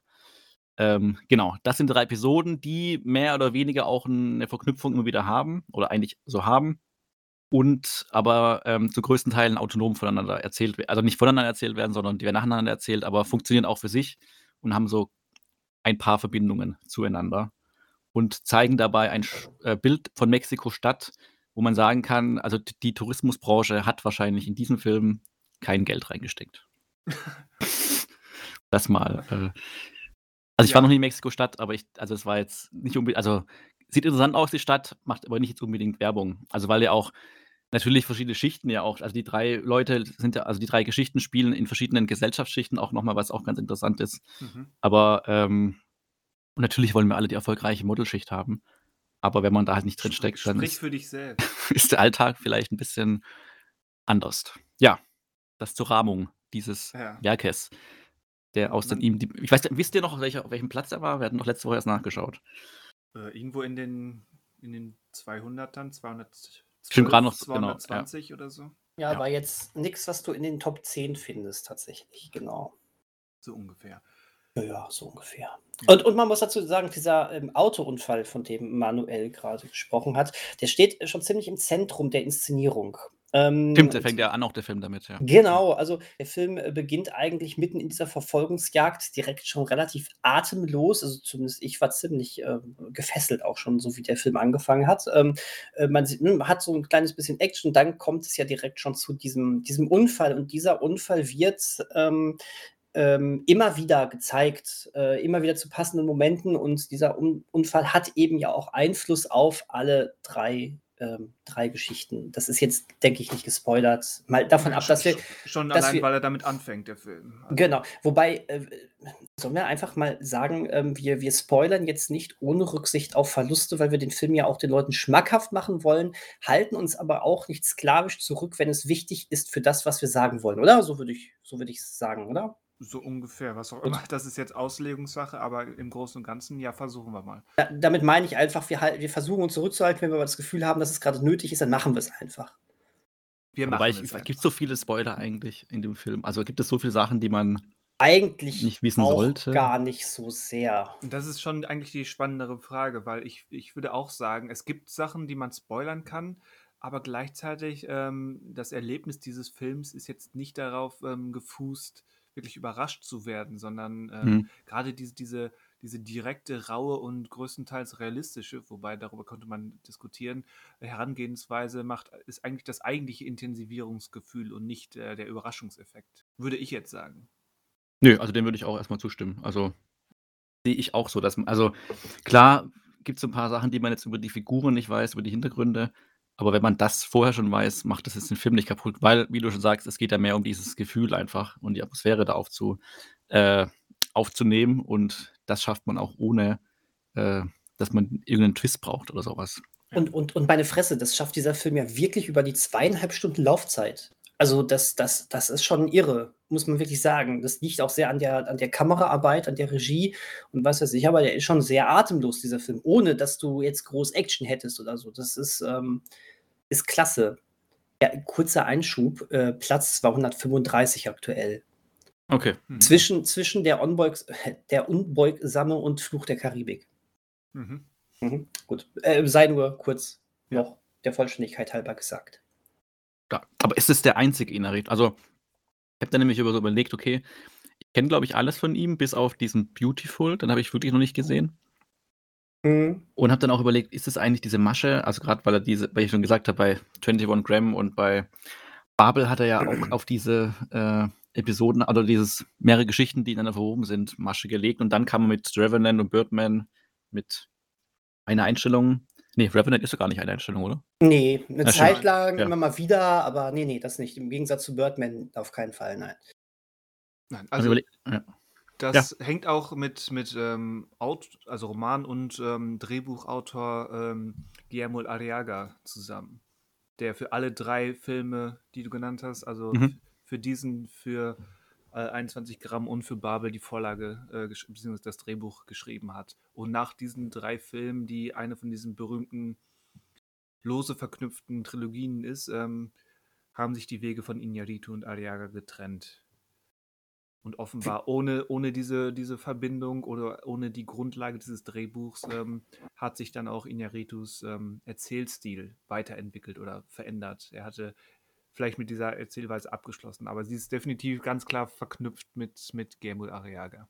Weil ich auch, also ich habe jetzt leider ähm, gerade 21 Gramm nicht mehr so im Kopf. Ähm, aber der ist ja zumindest klein, also auch eher kleiner als, also bei Babel ist es ja so, dass wirklich sich auf die ganze Welt irgendwie das Ganze sich bezieht. Und bei Babel ist ja eher eine Geschichte zwischen, glaube ich, drei Figuren. Ja. Ähm, und es ist nicht so, dass man sagen kann, es ist irgendwie so immer der gleiche Trick, sondern äh, es wird schon unterschiedlich damit umgegangen mit diesem Mittel. Ähm, aber da müsste ich auch die anderen beiden nochmal sehen, um genauer zu wissen, okay, was macht, also wie nutzt er dann dieses Episodenhaft und dieses lose Verknüpfen, ob es jetzt los ist oder mehr. Also bei 21 Gramm ist es mehr als lose. Die Verknüpfung äh, ist immer das Thema, was sie zusammenhält oder wirklich halt auch der ganze Film. Da müsste ich nochmal sehen, also ob er das wirklich dann, oder also der Autor vor allen Dingen das noch verfeinert hat. Ähm, weil hier ist es ja wirklich so bei Amoris Perros, dass, ähm, wie ich schon meinte, immer wieder es dann doch noch Verknüpfungen gibt zu der Episode davor. Ähm, aber ansonsten, die so ein bisschen nacheinander für sich erzählt werden, die Geschichten und nicht hin und her gesprungen wird. ich meine, bei Babel zum Beispiel ist es doch, dass die schon parallel laufen oder erzählt werden, nicht also, nacheinander. Ich glaube auch, Babel ist in einem Strang erzählt und halt mhm. wird regelmäßig gesprungen in die mhm. eine oder andere Richtung. Ähm, das fand ich hier auch durchaus spannend, wie das gemacht wurde, dass gerade weil es ja eben auch mit, mit Texttafel eingeblendet wurde, was für einen mhm. so so ähm, menschennahen und realistisch anmutenden Film ja doch irgendwie so ein, so ein erzählerischer Bruch ist, der irgendwie interessant, aber auch zumindest für mich so ein bisschen verwirrend oder irritierend war. Aber war definitiv spannend, weil es eben suggeriert, okay, da ist ein Haken hinter und dann, wie du vorhin schon angedeutet hast, Manuel, ähm, wird die nächste Episode ähm, erzählt und immer wieder tauchen dann Spitzen auf, dass es eben doch noch nicht vorbei ist oder die andere Geschichte hat genau, doch schon ja. angefangen, obwohl wir noch gar nicht in diesem Kapitel sind. Ich würde auch ähm, nochmal, um auf die, diese Quasi-Trilogie zu sprechen zu kommen, auch sagen, bei mir ist 21 Gramm auch länger her. Ich würde aber sagen, ähm, gerade weil Babel dann so groß wurde, nicht nur von, nicht nur mit den, äh, dass es so, so einen quasi globalen ähm, Rahmen hatte, sondern auch ähm, durch die, durch die ähm, internationalen Weltstars wie eben Brad Pitt und Kate Blanchett, dass es, glaube ich, wie gesagt, aus welchen Gründen auch immer Iñárritu und Ariaga dann äh, getrennte Wege gegangen sind. Ich glaube, das war dann der richtige Zeit, Zeitpunkt. Ähm, hm, ja. Das dann ewig weiterzuführen. Ähm, wie gesagt, vielleicht hätte man mich überrascht, vielleicht wäre das ähnlich wie, wie Toy Story Sequels geworden, die, wo man immer sagt, braucht kein Mensch und oh, guck mal, noch ein Meisterwerk. Ähm, aber ich denke, ähm, irgendwann war es gut, dass man sich davon trennt, weil ja, alle drei Filme haben unterschiedliche quasi Herangehensweisen, aber im Prinzip ist der Trick dann doch so langsam dünn gerieben nach drei Filmen. Zumindest für mich. Und der Indiarito hat sich ja auch in eine spannende Richtung entwickelt, ne? spannend, ja. Also er, er gehört, also er gehört zu den Regisseuren, die, wo ich immer neugierig bin, was sie denn so machen. Aber ich finde die wenigsten Filme von ihm wirklich, wirklich gut. Weswegen, das ist vielleicht eigentlich eine Sache, die ich ganz am Schluss kommentiert hätte, aber ich sage es jetzt mal einfach so in der Mitte des Podcasts heraus. Das ist das ähm, Zentrum, das ist wichtig. Genau. Ähm, also für mich persönlich ist Amores Perros immer noch sein glasklar ähm, bester Film für mich. Okay, spannend. Hm. Und ich finde den sehr gut, aber jetzt auch nicht herausragend gut. Mhm, mhm. Ich, ähm, dafür sind alle von ihm zu lange her, bis auf Amores Perros jetzt natürlich logischerweise, ähm, um das zu sagen. Ich wollte unbedingt mal Birdman noch mal nachholen. Ich war damals im Kino drin und dieser Film ist doch mittlerweile auch schon sieben von, Jahre, acht von, Jahre. Der ist von 2014. Ja, ja, acht Jahre, krass. Ähm, den habe ich im Kino gesehen, danach nie wieder. Ähm, äh, den wollte ich unbedingt noch mal nachholen, äh, weil ich weiß zumindest, dass er manchmal meinen Humor sehr getroffen hatte. Ähm, Revenant fand ich auch nie so, so unglaublich gut, wie viele gesagt haben, auch wenn er schon sehr intensiv war, aber ne, vollkommen mhm. richtig. Babel habe ich auch nur damals im Kino gesehen und verdammt, dieser Film ist ja fast schon 20 Jahre her, ne? Ähm, so 15 bis 20 irgendwie so. Von 2006. Der. Ja. Mhm. Hm. Ähm, äh, und Beautiful habe ich nie gesehen. Und 21 Gramm habe ich, weiß ich gerade gar nicht, ob ich den überhaupt schon mal gesehen habe. Wahrscheinlich aber da muss es auch ewig her sein. Ich kann gerade also gar nicht so richtig mitreden, ähm, was den Vergleich seiner, zu seinen anderen Werken anbelangt. Ähm, wird der dementsprechend, aber jetzt gerade, weil mir Moros Peros jetzt auch wieder sehr gut gefallen hat, ähm, erstmal auch nicht widersprechen, weil Beautiful habe ich übrigens nie gesehen. Äh, den habe ich noch irgendwo rumliegen mit Javier Bardem, oder? Genau. Genau, ja. Also ich finde, die, die, die späteren Filme haben so eine, das ist jetzt natürlich nur Projektion oder das ist nur dieses subjektive Empfinden, ähm, also meine Reaktion darauf. Ich will da nichts unterstellen, aber die späteren Filme auch mit, mit steigender Popularität oder kritischer, ähm, positiver kritischer Reaktion, auch ähm, ausgedrückt durch eben die, die vorhin genannten Os Oscars, schwingt bei, bei Inaritus Film immer so eine gewisse erzählerische, ja, ich nenne es jetzt mal, ich meine es gar nicht so, so ganz so negativ, wie das Wort immer klingt, aber so eine erzählerische Arroganz schwingt damit, so eine, so eine, so eine bedeutungsschwangere ähm, Note. Dieses, ihr seht nur, wie bedeutungsvoll ich bin und, und wie groß und erzählerisch gewagt und wie, wie gigantisch diese Emotionen sind und was ich hier leiste und, und mitgeben möchte, wie, wie groß diese Schicksale sind, die ich hier präsentiere. Mhm. Ähm, das, das ist da immer so ein, so ein, so ein Element, was, was zumindest mich, was ich immer empfinde, und bei Omoros Perros war es eben gerade durch diese geerdete und eben sehr naturnah oder menschennahe Inszenierung, ähm, war, ist dieses Gefühl noch nicht so. Ist jetzt auch nicht bei der, bei der, ähm, bei der Auffrischungssichtung ähm, vor ein paar Tagen. Und deswegen kann dieser Film mit seinen Emotionen, die ja auch schon ähm, nicht gerade klein sind, da ist auch schon so ein gewisses, ähm, ich habe schon angedeutet, durch, durch diese Kapitel, Kapitelstruktur, da ist auch schon so ein gewisses ähm, Inszenierungs- und Stilisierungskalkül, ähm, nenne ich es mal so ein bisschen salopp, äh, drin.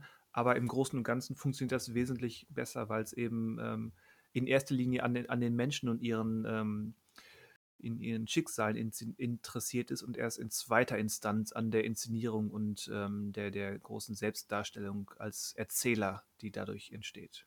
Mhm. Aber also ich will nicht nochmal, nicht schon wieder weg von Maris Perros, aber dahin nur die Frage, weil, also ich habe ja Beautiful auch nicht gesehen. Hast du den gesehen, Christian? Ja. Weil er scheint mir der Einzige zu sein, jetzt von den genannten bisher. Ich weiß nicht, hat er von dem, also von seinem Stil her noch was, also, also im Sinne von besonders, bei Birdman hat man halt diese eine Einstellung und bei Revenant teilweise auch, aber ist mehr ein Film, der dann nur von seiner Geschichte und seinen Figuren lebt, oder gibt es auch wieder so einen Kniff, einen technischen, der so ein bisschen das so abheben möchte? Also der sich nicht rein mit seiner Geschichte und den Figuren beschäftigt, sondern der halt irgendwas noch braucht, was ihn so ein bisschen heraushebt, stilistisch. Oder hm, also ist der eher das, konventionell in Ich habe den einmal gesehen und ist eine Weile her. Also ich will, nicht, will jetzt nichts Falsches sagen, aber ich würde behaupten, das ist ein relativ straighter Film. Also er ist, mhm. es ist erkennbar ein Iñárritu-Film. Mhm. Ich würde sagen, es, der Film ist wie eine Episode aus Amores Perros, nur eben einzeln und auf Spielfilmlänge. So fühlt er sich an. Vielleicht nicht ganz, vielleicht nicht ganz so rau und, und ähm, nah an den Figuren, sondern eben schon mehr in diesem et etwas ähm, ja, selbstgefälligeren Erzählstil, aber ins, insgesamt noch eben sehr, sehr, trotzdem sehr figurennah ähm, und hat eben auch diese, diese, ah, wie soll ich sagen, ähm, oder salopp gesagt, Iñárritu ist ja nicht gerade ein eitel Sonnenschein-Mensch. Er ist ja mhm. schon immer ein eher negativ dramatisch, ähm, manchmal auch schonungsloser Erzähler. Und so fühlt sich dann eben Beautiful auch an, so aus der Erinnerung heraus. Aber ja, ich würde jetzt mal ganz, ganz zynisch sagen, es hatte schon seinen Grund, warum der so zwischen der großen, den, diesen drei ersten Filmen und den, den beiden ähm, Oscar-Kandidaten, eben Birdman und The Revenant, äh, zwischen diesen beiden Phasen so ein bisschen untergegangen ist. Ist so ein, so ein Übergangsfilm, könnte man jetzt etwas oberflächlich feststellen. Mhm. Okay, okay. Muss ja auch dazu sagen, was mich auch überrascht hatte, was ich gar nicht auf dem Schirm hatte. Du hast ja gesagt am Anfang, dass es sein Debütfilm war. Aber er war ja zu dem Zeitpunkt, also er wurde 1963 äh, geboren. Das heißt, bei Erscheinen von Amoris Perros war er schon 36, was ja, also ist es anders als im Fußball jetzt nicht so, dass man äh, Anfang 20 sein muss, wenn man da die große Karriere starten will. Aber ist ja fast schon, also auch für Hollywood mittlerweile ja fast schon alt, mit 36 seinen Debütfilm zu haben. Und dann ist er ziemlich steil nach oben gekommen. Also dann, der nächste Film war ja dann schon ein Film in Hollywood. Oder mit Hollywood-Schauspielern zumindest. Und ich weiß nicht, ob man dann äh, diese Selbstsicherheit, die er quasi hat von seinem Erzählstil her, oder ob es jetzt halt arrogant ist oder ein bisschen also abgehoben ist, ob das dann auch vielleicht in seinem, also jetzt nicht in seinem Alter festmachen, aber dass das vielleicht auch nochmal mit reinspielt, dass er halt irgendwie ich weiß gar nicht, was er genau davor alles gemacht hat. Also, dass er dann so spät erst, ähm, also in Anführungsstrichen spät, sein Spielfilmdebüt äh, gedreht hat und nicht schon früher was gemacht hat oder Regie geführt hat. Ähm, aber das könnte natürlich auch damit dann so ein bisschen mit reinspielen, dass er halt diesen steilen Aufstieg hatte und deswegen so eine Sicherheit auch hatte. Oder halt auch immer gemeint, okay, er muss jetzt alles in diese Filme reinhauen, weil er ja nicht weiß, wie viel er überhaupt noch machen wird, wenn er so lange jetzt darauf gewartet oder vielleicht warten musste, um hier seinen Debütfilm zu machen. Und ähm, da, wenn man also das im Hinterkopf hat, wird, also wirkt ja Amoris Perros fast schon dann zurückgenommen, weil da hätte er, wenn er weiß, okay, das ist vielleicht sein einziger Film, den er macht und das ist jetzt der Film, ähm, wirkt, hätte er noch mehr da reinhauen können oder noch mehr übertreiben können, in, in Anführungsstrichen. Dafür ist er ja dann schon irgendwie fokussiert auf diese drei Geschichten und ja, nicht so wirklich ähm, abgehoben. Also nicht das, was du beobachtest in, in seinen ähm, späteren Filmen. Also das hat er, spürt man jetzt hier halt noch so gar nicht, weil da wirkt er jetzt nicht so, dass das auch, wie er das Ganze erzählt, so eine Masche ist. Also diese Kapiteleinblendungen ähm, stimmen ja, also ich habe immer gedacht, okay, eigentlich ist es ja auch so wieder so ein, ähm, so ein Trick, weil man dann ja doch noch mal was von anderen Figuren erfährt.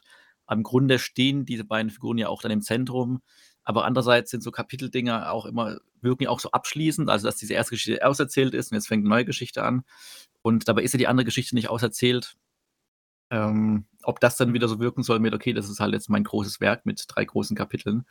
Ähm, aber ich glaube, da würde ich jetzt ihm da jetzt nichts vorwerfen oder irgendwie äh, sagen, da geht er jetzt irgendwie abgehoben an die Sache ran. Ich glaube halt, dass er einfach ziemlich schnell danach dann eben viel oder ihm mehr zugetraut wurde und, ähm, glaube ich, einfach diese Chance genutzt hat und seine Erzählart einfach, glaube ich, so ein bisschen ist, nicht so bodenständig zu bleiben. Und das kommt dann bei jedem wahrscheinlich ein bisschen anders an, wie man das aufnimmt, seine Art oder seine Form zu erzählen. Das, das bestimmt. Ja. Der Herr Inaritu. Der übrigens, was ich gerade, also wir waren ja schon bei seinen Filmen, sein aktuelles Projekt, äh, was er jetzt gerade beendet, spielt wieder in äh, Mexiko, also in äh, Mexiko-Stadt. Was interessanterweise, ich weiß gar nicht, hat, ob Babel da noch gespielt hat, aber oder wo Beautiful gespielt hat, aber ähm, er ist ja dann erstmal weg, also aus zumindest der Stadt, in der seine Karriere begonnen hat. Und kehrt jetzt damit zurück. Weil das meine ich vielleicht ganz spannend im neuen Film, wie er das dann darstellt. Also, also Beautiful spielt in Barcelona. Achso, okay, gar nicht mal Mexiko. Okay, ja, genau. Also dann ist es eigentlich ganz spannend, wenn der neue Film dann kommt, zu sehen, also zum einen, wie er Mexiko-Stadt darstellt, beziehungsweise was aus Mexiko-Stadt so wurde, 20 Jahre, über 20 Jahre später. Ja, mit Sicherheit. Also man, man muss, oder wir könnten natürlich auch über, über die drei Mexikaner in Hollywood sprechen. Mhm. Ähm, eben, Ben, benennen Sie doch mal. Ja, eben Iñárritu, Alfonso Cuarón und äh, Guillermo del Toro, mhm. die ähm, alle befreundet sind, häufig auch ähm, zumindest in Produktionssicht ähm, sich gegenseitig beeinflusst haben. Und ähm, die interessanterweise innerhalb von fünf Jahren alle einen Oscar für die beste Regie gewonnen hatten. Oder so. Zumindest ziemlich schnell aufeinanderfolgend. Was auch schon ziemlich interessant ist. Ähm, und ja, Iñárritu war, war der letzte dieser drei Mexikaner, obwohl er ähm, nicht der älteste ist oder der jüngste, ähm, der sein Debüt gefeiert hat. Wobei ich, was Manuel gerade sagte, klar, das kann alles sein. Mhm. Ich, aber andererseits, er war 36, nicht 56. Also, ähm, dass, dass er jetzt so, so eine Angst war ähm, oder so, so ein Druck war, das ist mal ein, eine Chance, hm, weiß ich nicht. Michael Haneke war, war glaube ich, über 40 bei seinem ersten Spielfilm. Ja. Nee, Da- aber Von daher. Schock. Schock. Schock. Genau. Das heißt, für uns alle ist es auch noch nicht zu spät. Es ist noch nicht zu spät. Ja, Hammer. Äh, um, auf um, nach das mal, ku- Mexiko-Stadt. um, um das mal kurz. Ach, Quatsch, das wollen die Leute nicht sehen. Die Leute wollen äh, die großen Dramen aus Böhnen sehen. Ja, Das sag dann ich müssen dir. wir, müssen wir unseren jeweiligen ähm, Heimatorten oder das, was uns geprägt hat, ähm, müssen wir doch erstmal verbunden bleiben. Böhnen, Reda, Wiedenbrück und was wäre das bei dir? Mainz? Nee, du kommst ja nicht wo ganz anders her, oder? Ich, ach so, red zu mir. Nee, meins ist also. ja, wer ist denn da noch über? Der ist schon, der ist schon wieder am Brötchen. Sören. ja, die Uhrzeit macht es mir schwierig. Naja, ich merke das schon. Nee, da müsste ich ähm, Heilbronn nehmen. Also ganz ehrlich, äh, wenn das kein Hit ist, ne? Ja, Heilbronn, nicht. Reda, Wiedenbrück, Böhnen, dann weiß ich auch nicht. Klingt nach einer Äh, Trilogie. Ja, das, das klingt nach einer Trilogie. Um das mal einmal kurz zu benennen, ähm, die Oscar-Filme sind bei Guillermo del Toro Pans Labyrinth, nicht wahr? Nein. Meinst Nein. Regie also du hast es Regie Oscars gemeint, oder Ja. Christian? Ja, dann ist ja. Ja, vor allem, weil Pans, so, oh. weil Pans Ja, ja. Labyrinth auch nicht den Oscar für den besten äh, ausländischen Film bekommen hat. Stimmt, der war nur nominiert, ne? Ja. Oh, oh, oh, ein Fehler. Äh, nein, natürlich, ähm, äh, dann, dann, dann war das Shape of Water. Korrekt. Ähm, bei äh, Alfonso Cuarón ist aber einfach, das war Gravity. Mhm. Ähm, und äh, Iñárritu, ah, das war, war das Revenant oder war das Birdman? Sowohl als auch. Ach ey, oh, stimmt, das waren beide Mhm. und auch nur äh, ein Jahr hintereinander, oder? Ja, Oh, genau. tatsächlich. Stimmt, okay. Ja, aber ich wollte es einfach nochmal benannt haben. Ja. Wen mögt ihr denn am liebsten? Achso, müssen wir Von den jetzt Kindern. wählen. Ja, Von den Kindern. von den Kindern. Äh, Quarton.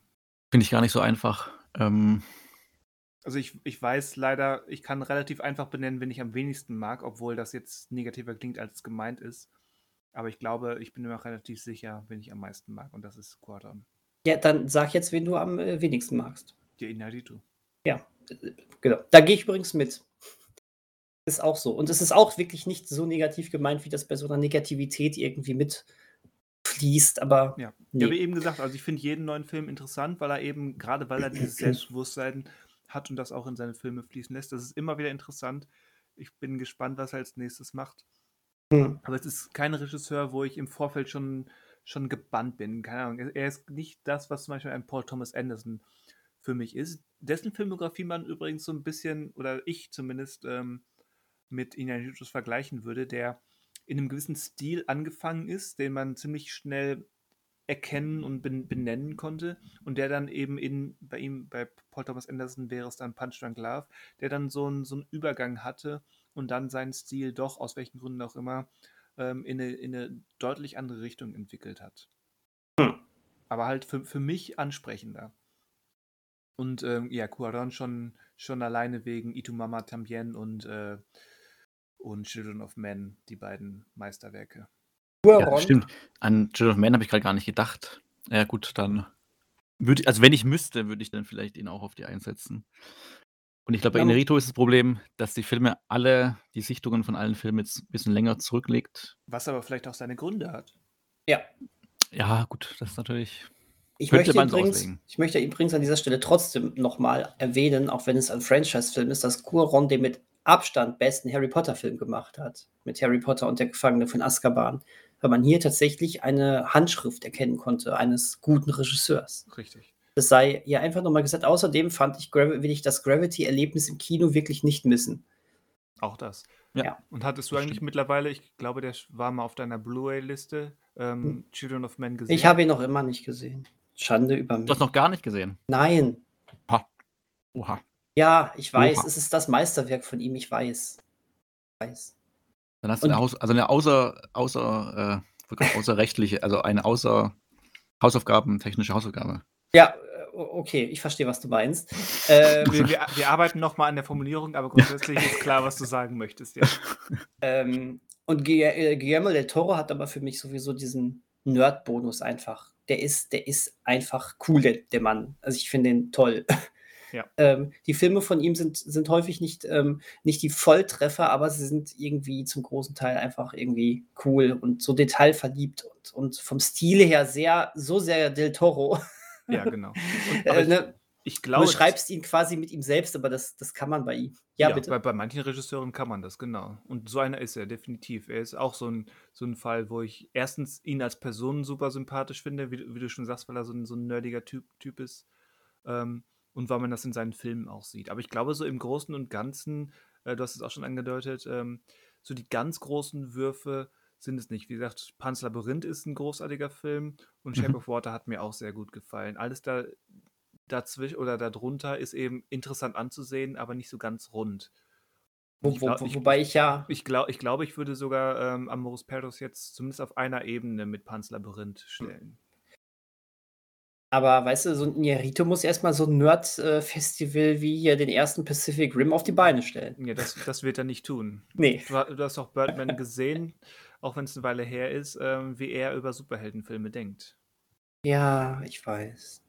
Und das ist halt auch, um, um wieder zum eigentlichen Thema zurückzukommen, ähm, so ein Einfluss, der, der zumindest mir jetzt immer so ein bisschen, wie gesagt, ich möchte das nicht zu negativ klingen lassen, aber so ein bisschen negativ aufstößt, ähm, weil es eben ähm, manchmal eben auch wirklich unleugbar ähm, deutlich wird im, im Text, dass er so gewisse Ansichten und Attitüden an den Tag legt. Allein die, die berühmte ähm, Szene in Birdman, wo er mit der Theaterkritikerin streitet. Hm. Ja, ich erinnere mich. Und das schafft zumindest ähm, bei mir und diesem Film immer so eine gewisse Distanz, wenn ich mir denke, ja gut, Alejandro, wir haben es verstanden. Du, du bist der Größte. Lass uns doch einfach an deiner Inszenierungsklasse teilhaben, weil die ist un, unübersehbar da. Ähm, du musst doch nicht jetzt hier nicht so tun, als ob. Genauso wie bei, wie, bei The Revenant, der, der Momente zum Niederknien hat. Ähm, allein schon audiovisuell und auch von der Inszenierung, von der Struktur der, der Szenen und so weiter. Von mir aus auch DiCaprio, obwohl er für ein halbes Dutzend andere Filme eher den Oscar verdient hätte. Hm. Aber ähm, diese ganze Attitüde mit dieser relativ banalen Story und dann diese, dieses aufgepumpte Seht nur, ähm, nicht, das hat mir, hat, stand mir immer im Weg. Und ähm, deswegen, das kam jetzt bei dieser Neusichtung nochmal so richtig gut, ähm, oder ist mir so richtig bewusst geworden, deswegen funktioniert Amoris Paris so gut, weil der das zum allergrößten Teil eben nicht hat, sondern Mhm. Sondern eben wirklich ähm, die Geschichten erzählen will und mit den Figuren ähm, arbeiten möchte. Aus dem Leben gegriffen und trotzdem eben so inszeniert und in die entsprechenden dramaturgischen Richtungen gelenkt, ähm, dass es besonders intensiv und effektiv wird. Habt ihr denn eine von diesen drei Episoden, ähm, die euch besonders mitgerissen habt? Oder war es eben das ähm, Miteinander des Ganzen, wobei du natürlich ja trotzdem pro Episode einen Schwerpunkt auf einen, auf gewisse Charaktere hat? Gab es da irgendwie eine Geschichte, die euch besonders angesprochen hat? Hm, naja, mich als Model. Ähm, also ich, also wenn, also ich, also prinzipiell würde ich sagen, würde ich jetzt keine herausheben. Ähm, man denkt halt, aber das liegt eher daran, dass ja die letzte Episode ist. Die letzte Geschichte, mit der wird man aus dem Film auch entlassen. Und da passiert halt mit der Hauptfigur auch nochmal viel. Oder die die ist halt einfach, es ist halt nur eine Figur, die man so komplett drauf fokussiert ist. Bei den anderen, ja, ist es auch meistens ja eine Figur. Aber da war es halt, man war halt am Ende des Films angekommen. Deswegen blieb die so ein bisschen mehr hängen, aber prinzipiell würde ich jetzt keine der dreien rauspicken. Was eher für die Geschichten spricht, weil sie einfach ähm, unterschiedlich waren, unterschiedliche Probleme jeweils angesprochen haben von den Figuren und von ihrem Alltag oder von dem Teil der Gesellschaft, zu dem sie gehören. Ja, Mhm. aber, aber das finde ich ganz interessant, weil ja, in gewisser Weise gibt es ja dann doch so eine Hauptfigur im, im, in eben der Figur von, ähm, wie, wie heißt er, El Chivo. Mhm. Mhm. Ähm, weil er eben wirklich der Einzige ist, der von Anfang an dabei war, wenn auch zunächst im Hintergrund. Ähm, und mit dem wir dann den Film beenden, so ganz klassisch. Also mhm. das kann ich durchaus nachvollziehen. Aber ich glaube, die, die, die intensivste oder effektivste Geschichte, und das war auch die, an, der ich, an die ich mich am besten erinnern konnte, bevor ich den Film jetzt nochmal gesehen hatte, war definitiv die erste. Was aber auch einfach ähm, am Inhalt liegt, weil, der, weil es eben auch ähm, die, ähm, ja, nennen wir das Kind beim Namen, teilweise auch brutalste und, und äh, vielleicht auch abstoßendsten ähm, Elemente beinhaltet. Mhm wohingegen die, die zweite, ich konnte mich an die ganze ähm, Bodendealen-Geschichte erinnern, aber das große Drumherum mit dem Model und ähm, der Affäre, die, die nicht sein kann, weil öffentlichkeitswirksam und so weiter, äh, die hat mich schon offenbar damals am wenigsten tangiert, weil die abgesehen von Ricci, der unter der Bodendiele ver versteckt ist, ähm, weil es abgesehen davon eben am wenigsten zumindest mir gibt. Und die dritte eben profitiert davon, von dem, was man ja gerade gesagt hat, dass es eben der, der, große, der große Haken hinter dem Ganzen ist und ähm, auch weil, weil sie von, von der Grundstruktur, wie, wie das aufgebaut ist und vom Drama in, in den Figuren und in eben dieser einen Figur insbesondere ähm, nochmal zumindest mir eine Nummer mehr gibt. Mhm. Andererseits, wie gesagt, dieses, dieses Ricci, Ricci, äh, das hat sich so eingebrannt, das ist vielleicht auch schon ein Qualitätsmerkmal. Ähm, wobei ich generell so ein bisschen die Flagge für äh, diese äh, Valeria und äh, Daniel-Folge äh, äh, oder Episode hochhalten möchte. Ähm, denn äh, ich weiß nicht, ich, ich fand da schon auch, also ich, ich fand die schon auch ziemlich interessant. Ja, ähm, du hast zu, zum, also. zum einen hast du hast du mit ihm einen Charakter, der nicht ähm, unsympathisch ist. Es fällt so einfach ähm, äh, aus, aus, aus, aus ähm, äh, Familienvätern, die dann ihre Familie verlassen und mit einer ähm, mit einem Model wegziehen, da einfach so ein, einfältige ähm, Egoisten draus zu machen äh, oder Unsympathen. Aber ich fand das, ich fand die Gewissensbisse, die er damit unter manchmal hatte oder sonst was, das fand ich alles sehr ähm, nachvollziehbar. Ich fand das ganz gut. Ich mochte die, den Charakter von ihm, aber gleichzeitig auch sie, die als ähm, Model nach dem Unfall eben mit äh, dieser Vergänglichkeit der Schönheit und der Gesundheit und des Körpers eigentlich ähm, konfrontiert wird und eben auch mit ansehen muss, dass sie äh, keine Zukunft mehr im Model-Business hat. Ähm, das war alles äh, sehr, sehr cool. Und dann, dann eben dieser unter den, unter den Bodendielen verschollene Hund Ricci. Ähm, der da irgendwie immer noch im Zentrum stand und da irgendwie schon fast so eine leicht äh, skurrile Note mit reinbrachte. Das gefiel mir eigentlich sehr gut. Ja, also wie gesagt, mir würde, ich, ich finde ja den Film insgesamt sehr gut und das würde ja nicht funktionieren, wenn ich eine der drei Geschichten wirklich schlecht finden würde. Also mir hat es auch gefallen, das aber es hat, es, es hat mir einfach von den drei Geschichten am wenigsten insgesamt gegeben. Okay. Also das fällt mir relativ einfach zu sagen. Okay. Ja, weil es vielleicht auch zu offensichtlich dann auch war, worauf es hinausläuft. So ein bisschen. Also wie halt Daniel gerade schon erzählt hat, dass sie halt jetzt irgendwie nicht mehr Fuß fassen wird. Also, ha, ha, ha, äh, wow. Das, das war jetzt aber mal ein Fettnäpfchen. Ja, ähm, in der Model, ähm, in dem Model-Business. Ähm, das war vielleicht dann, also hat einen trotzdem auf eine Art natürlich irgendwie sie berührt, war aber halt zu, also auch dann dieser Moment am Ende der Folge, wo sie dann zurückkommt und nach draußen schaut. Das war alles so ein bisschen, wo man denkt, okay, mehr, also klar, es war halt ihr Job oder ihr, ihre Ding alles und das, darauf baute ihre ganze Karriere auf. Aber mehr hat sie dann wohl irgendwie nicht. Und das war mir halt dann so ein bisschen, bis auf den Hund, ähm, zu einfach vielleicht dann auch in dem Moment. Also immer noch gut, wie gesagt, es hat mich also immer noch auch emotional irgendwie trotzdem erreichen können und nicht gelangweilt. Aber es war somit der offensichtlichste Konflikt von jetzt verglichen zu den anderen. Ja. Oder wo man auch den Ausgang eher vorausahnen konnte als bei den anderen beiden, wo man jetzt nicht genau wusste, worauf es jetzt hin oder was passieren könnte oder die Optionen, die da waren, waren noch äh, größer oder vielfältiger. Ja, das würde ich auch sagen. Da, da war ja nicht wirklich wortwörtlich alles möglich, aber fast alles möglich, weil es eben auch so ein bisschen ja von der Leine gelassen wurde, um Wortspiel beabsichtigt. Und apropos, ich glaube, wir müssen über ein unangenehmeres Thema sprechen zumindest einmal kurz ansprechen. So als auch, wir haben ja, wir haben ja gesagt, das soll auch, ähm, wir wollen den, den, Film anderen Leuten schmackhaft machen. Mhm. Dann äh, sollten vielleicht auch zumindest ähm, warnend erwähnen, dass es gerade in der ersten Episode ähm, durchaus ähm, heftige Szenen ähm, im Bereich der, der Hundekämpfe zu, zu sehen gibt. Ja, das war schon hart mitunter, das muss man echt sagen. Ja, so hart, ähm, dass das ja auch, wie zumindest äh, Wikipedia behauptet, ähm, diverse Tierschutzorganisationen ähm, gegen den Film so ein bisschen angegangen sind. Oh, okay.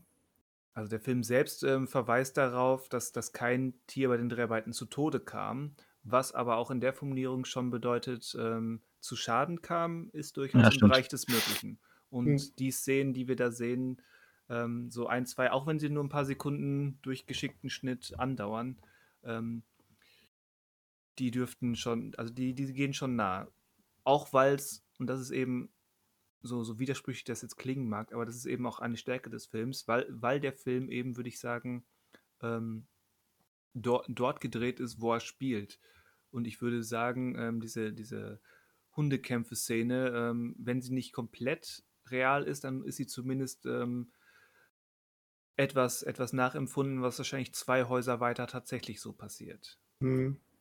Also da muss man sich drauf einstellen. Gerade, wie gesagt, einerseits die Kampfszenen und dann eben auch ähm, die Auswirkungen der Kämpfe mit, ähm, mit leblosen oder ähm, schwer verwundeten Hundekörpern, die da ähm, von, von Autoladeflächen gezerrt werden oder über eine, eine Straße geschleift werden. Hm. Ich habe in der dritten Episode ja auch noch mal kurz also da ging es nicht um den Kampf, sondern eher um einen Hund. Ja. Das sieht man nicht, aber die Folgen sieht man davon. Also dahingehend äh, sollte man jetzt nicht irgendwie zu sensibel sein, sonst hat man an dem Film keine, Fre- also na gut, Freude hat man jetzt auch nicht, aber ähm, ja, das sollte man halt wissen bei dem Film oder darauf vorbereitet sein. Ich habe nochmal nachgelesen, äh, also es wurden irgendwie die Hunde, also wurden irgendwie für die Kämpfe auch nur mehrere Hunde, die gleich aussehen, verwendet und irgendwie mit Fischer, mit so Fisch, äh, so Angel, wie nennt man das, so Angelfäden oder sowas, quasi die Münder so zu, zugehalten, dass sie sich auch nicht beißen konnten. Ähm, ja, aber natürlich weiß man nicht, äh, also es ist natürlich sehr, also auch noch der Schnitt macht natürlich einiges aus und der Ton und so weiter bei den Momenten. Ja. Aber es wirkt auf erstmal, wenn man es anschaut, wirkt so, als ob das schon richtige Kämpfe sind. Und kann man dann nur hoffen oder halt darauf vertrauen, dass auch beim Dreh dann quasi alles für die Hunde zumindest gut gelaufen, also nicht schmerzhaft war. Ich meine, das ist natürlich auch ein Teil der Inszenierungsstärke. Wie gesagt, so, so seltsam Mhm. oder widersprüchlich das klingen mag, dadurch, dadurch entsteht ein gewisser, die, diese angesprochene Intensivität, Intensität, mein Gott, Deutsch ist schwer, die Intensität entsteht dadurch, weil wir eben auch als Zuschauer das Gefühl haben, nicht, nicht nur diese, dieser realistische oder naturnahe Anspruch ist bei den Figuren, sondern, also bei den menschlichen Figuren, sondern eben auch in diesen Szenen, dass wir, wir sind schockiert, weil es so real wirkt und das erhöht eben auch ähm, unser Sehempfinden. Also das ist in gewisser Weise auch eine Stärke. Aber gleichzeitig hat man diesen, diesen Impuls, zumindest sollte man ihn vielleicht haben, dass man, oh je, das ist aber schon so realistisch, ähm, wenn, dann, wenn, man, wenn dann plötzlich dieser Bruch kommt, ich sehe, ich bin nicht Teil dieser Welt, sondern ich sehe einen Film, dann kommt plötzlich der Bruch, okay, was ist hier wirklich passiert? Und ähm, dass man das so ein bisschen reflektiert. Aber in erster Linie ist es eben auch ein, ein ja, ein bisschen ein semi-problematisches, aber eben auch intensives, ähm, ja, mein Gott, Wort fehlt, ähm, eine Methode, äh, die die Sehempfindung des Zuschauers zu lenken. Mhm. Mhm. Ja. Auf eben brutale, aber effektive Art. Und zumindest, wie ich gerade sehe, bei der, beim englischen Wikipedia-Eintrag steht dann, dass wohl durch den Film eben darauf aufmerksam gemacht oder überhaupt bekannt wurde, wie das so ist bei diesen Hundekämpfen. Und es wohl, gut, zwei, also im Juni 2017, also 18 Jahre später, wurde es erst in Mexiko verboten, quasi Hunde kämpfen zu lassen. Ja gut, aber wir wissen, all, wir wissen alle, wie das mit offiziellen Verboten und tatsächlicher Ja, Umsetzung also- ist. War ja, also was im Film dargestellt wird, war ja auch nicht unbedingt, also sah jetzt nicht so legal aus. Also Nee, eben. deswegen. Und dieses Argument von wegen, die haben darauf aufmerksam gemacht, ist ja auch immer so ein zweischneidiges Schwert. Also ohne da jetzt zu sehr ins Detail gehen zu wollen oder komplett ab vom eigentlichen Thema. Aber in der Filmgeschichte gibt es dann doch so mehrere auch berühmte Beispiele von Filmen, die ganz eindeutig ähm, in Anführungszeichen positive ähm, Absichten haben und sich für Tierschutz eng- engagieren, dann, dann aber bereit sind, für dieses Engagement das eine oder andere Tier eben zu opfern, um eben das Statement zu machen. Mhm. Das berühmteste Beispiel ist ähm, Cannibal Holocaust. Der Jetzt sind wir alle betroffen. Jetzt sind wir alle betroffen. Ja, und Ja. damit, so, Damit wo- so wollte es doch ähm, Alejandro. fallen Wollte euch aber 234 Filme ein, ihr als besser bezeichnen würdet als Amoros Perros. Ist der Platz, Platz 235 war es, glaube ich, oder? Daniel, der Irgendwie so. Das müsste er, es Ja. war, glaube ich, Platz 235, genau. ist dieser Platz Ähm, gerechtfertigt, final. Knapp, knapp, wirklich nur ganz knapp. Besser als Fluch der Karibik. Ähm, boah, ich, ich mag solche Auflistungen nicht. Bei, äh, mein, mein, mein, meine innerliche Top-Liste geht nicht bis Platz 235, ehrlich gesagt. Ich muss ähm, gerade wegen dir die mexikanischen, drei bekanntesten mexikanischen Regisseure sortieren in Zahlen. Das ist wahr, aber das, das ist auch fast das Gleiche. richtig, äh, vollkommen richtig. Fast. Aber Aber, wer will auslosen, mit was wir uns beim nächsten Mal beschäftigen? Moment, also ich möchte bei der Frage noch kurz verweilen. Ja, ja. Okay, na komm, komm, verweilen wir doch bei der Frage. Also zumindest ein paar Minuten, weil es ist eigentlich eine ganz interessante Frage und ja eigentlich auch der springende Punkt für diesen, für diese Art äh, des Themas, die wir uns hier ausgesucht haben. Okay, okay. Und ich würde sagen, in meiner persönlichen 250, die ist bei mir auch nicht ausformuliert. Da sollte ich vielleicht ähm, auch nicht drüber urteilen oder irgendwelche Theorien aufstellen. Aber ich denke, in meiner persönlichen ähm, Top 250 wird der nicht auftauchen. Ich finde es aber ganz gut, dass ein Film dieser Art und mit diesen Parametern drumherum in dieser Liste ist. Sprich, ein, ein ernsthafter, moderner mexikanischer Film von einem mexikanischen Regisseur auf mexikanischem Spanisch gedreht ähm, dass so ein Film in der IMDb Top 250 gelandet ist, ähm, was ja nun mal eine sehr, sehr ähm, amerikanisch oder europäisch geprägte Seite ist, Mhm. ähm, finde ich, die, dass er Teil dessen ist als Repräsentant eines gewissen Minoritäts, was auch immer, ähm, finde ich ganz passend. Und ich mag ihn ja eigentlich gut genug oder ich, ich finde ihn gut genug, ähm, dass ich ihn auch grundsätzlich als, als eben sehr sehenswerten Film erachte. Und dann eben mit, mit, diesen, mit diesem Minoritätsparameter, ja, warum nicht, so als Repräsentant. Genau, also ich hätte, also ich wüsste jetzt auch nicht, ob ich 250 Filme auflisten könnte in einer, in einer Reihenfolge. Hätte jetzt fast schon gesagt, dass ich ihn eher darin sehen würde, eben wie du schon gesagt hast, aber auch als Repräsentant eben für etwas, was jetzt nicht aus dem europäischen oder Amer- also nordamerikanischen Kino kommt. Ähm, deswegen hatten wir dann mit unserem ersten random ausgewählten Film einen bekommen, der so ein bisschen Abwechslung auch reinbringt in diese Liste und eben nicht nur großen bekannten amerikanischen Filme der letzten 20 Jahre, sondern der letzten 23 Jahre. Statt zehn Christopher Nolan-Filmen ähm, Ja. kann, kann, auch, kann auch dieses mexikanische Sozialdrama da auftauchen. Genau. Von daher gehe ich voll damit d'accord. Da stecken, glaub, Absolut. da stecken, glaube ich, in der IMDb Top 250 ganz andere Sünden, über die wir vielleicht stolpern. Na, wer weiß. Na, wer weiß. Also offen hätte ich diesen Generator, wenn ich es machen soll, aber es kann auch gerne jemand von euch machen. Nee, dann, dann, dann mach mal. Wir Sag wissen ja auch gar nicht, bevor- vielleicht kommt der, ja. Bevor du es machst. Ja. Ähm, wenn das jetzt irgendwie ein Film ist, den wir alle äh, total gut noch drauf haben und wahrscheinlich dann auch schon ein paar Mal hier besprochen haben, dann machen wir weiter, oder? Das hatten wir Ja. ja schon beim ersten Mal gesagt. Also, Gut. der muss einerseits einigermaßen verfügbar sein, also Mhm. zumindest besser, also wenn es den nur über einen 50 Dollar Import aus was auch immer gibt, Ja. müssen wir passen. Und wenn er eben zu aktuell oder zu präsent ist, dann auch. Gut. Würde Ja. ich sagen. Gut. Okay, dann Dann- Manuel. Dann Ich klicke den Generate-Button. Und Trommelwirbel. So, Bam! Wir haben ein Ergebnis. wir haben ein Ergebnis. Ich bekomme Okay. aus Ohr gerade, wir haben ein Ergebnis. Ähm, müssen wir vielleicht diskutieren, mal schauen. Äh, ein Film aus dem Jahr 2002, Ah, ist ähm, aus dem asiatischen Raum. Und zwar ist es Infernal Affairs, das Original zu The Departed. Habe ich Hm, tatsächlich nie gesehen. Finde ich interessant. Ja. Also ich habe ihn auf jeden Fall schon mal gesehen, Ich ist auch. aber also wahrscheinlich nicht ganz so lange her wie Amaros Perros, aber geht schon eher in die Richtung wahrscheinlich.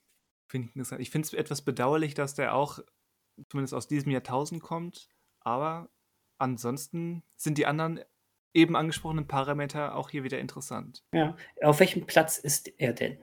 Das zeigt mir jetzt dieser Generator nicht an. Was? Zeigt er mir nicht an, was soll ich machen? äh, ich habe Äh, gerade nachgeschaut, also er ist, wenn ich es richtig sehe, zumindest zurzeit auf keinem Streaming-Dienst. Jetzt schaue ich gerade mal, ob man ihn zumindest, wobei ich habe ihn, glaube ich, ich müsste ihn selber auf DVD haben, wenn ich es richtig in Erinnerung habe. Hä, Wie, wie, wie alt ist denn der, der Generator? Der ist aktuell nicht drin in der Top Nee. 250. nee, ich wollte gerade sagen, ich sehe den auch nicht. Oh, Oh, Ja, Ja, ist halt- dann, dann ist der Generator, glaube ich, nicht up to date.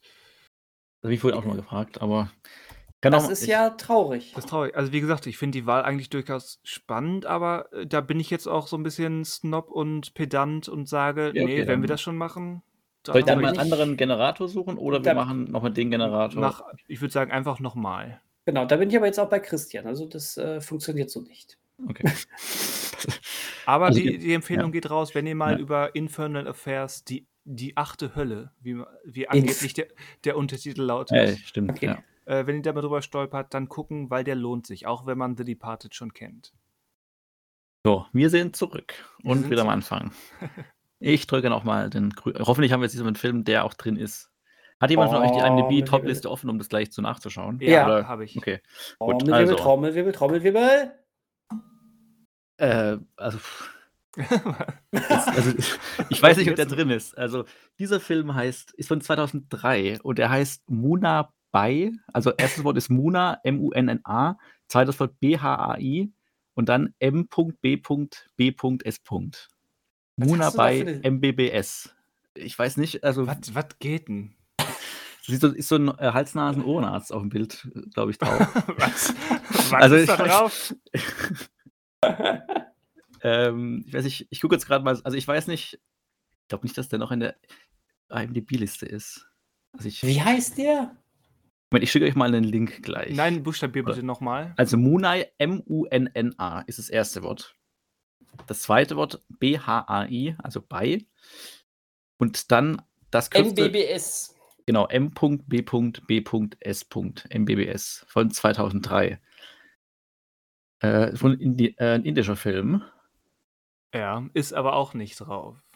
Aber hat eine Bewertung von 8,1. Also muss ja doch drin sein, oder? Stimmt, 8,1 ist eigentlich. Müsste ja auf jeden Fall reichen. Frage ist eher, also ist der für uns erreicht? Also wenn er, wenn wir jetzt rausfinden, dass er noch drin ist, ist er, ich gucke gerade mal nach, wo er denn überhaupt. Im Deutschen heißt er Das ist Muna super, das ist super gesund. spannend für die Zuhörer, wie wir hier. Ja, das dachte ich mir gerade auch. Das ist Ja. ähm, super. äh, das ist, aber auch äh, nicht auf, auf keinem Streamingdienst. Auch nicht zu leihen. Aber der, der, der taucht doch hier tatsächlich nicht in der Liste auf.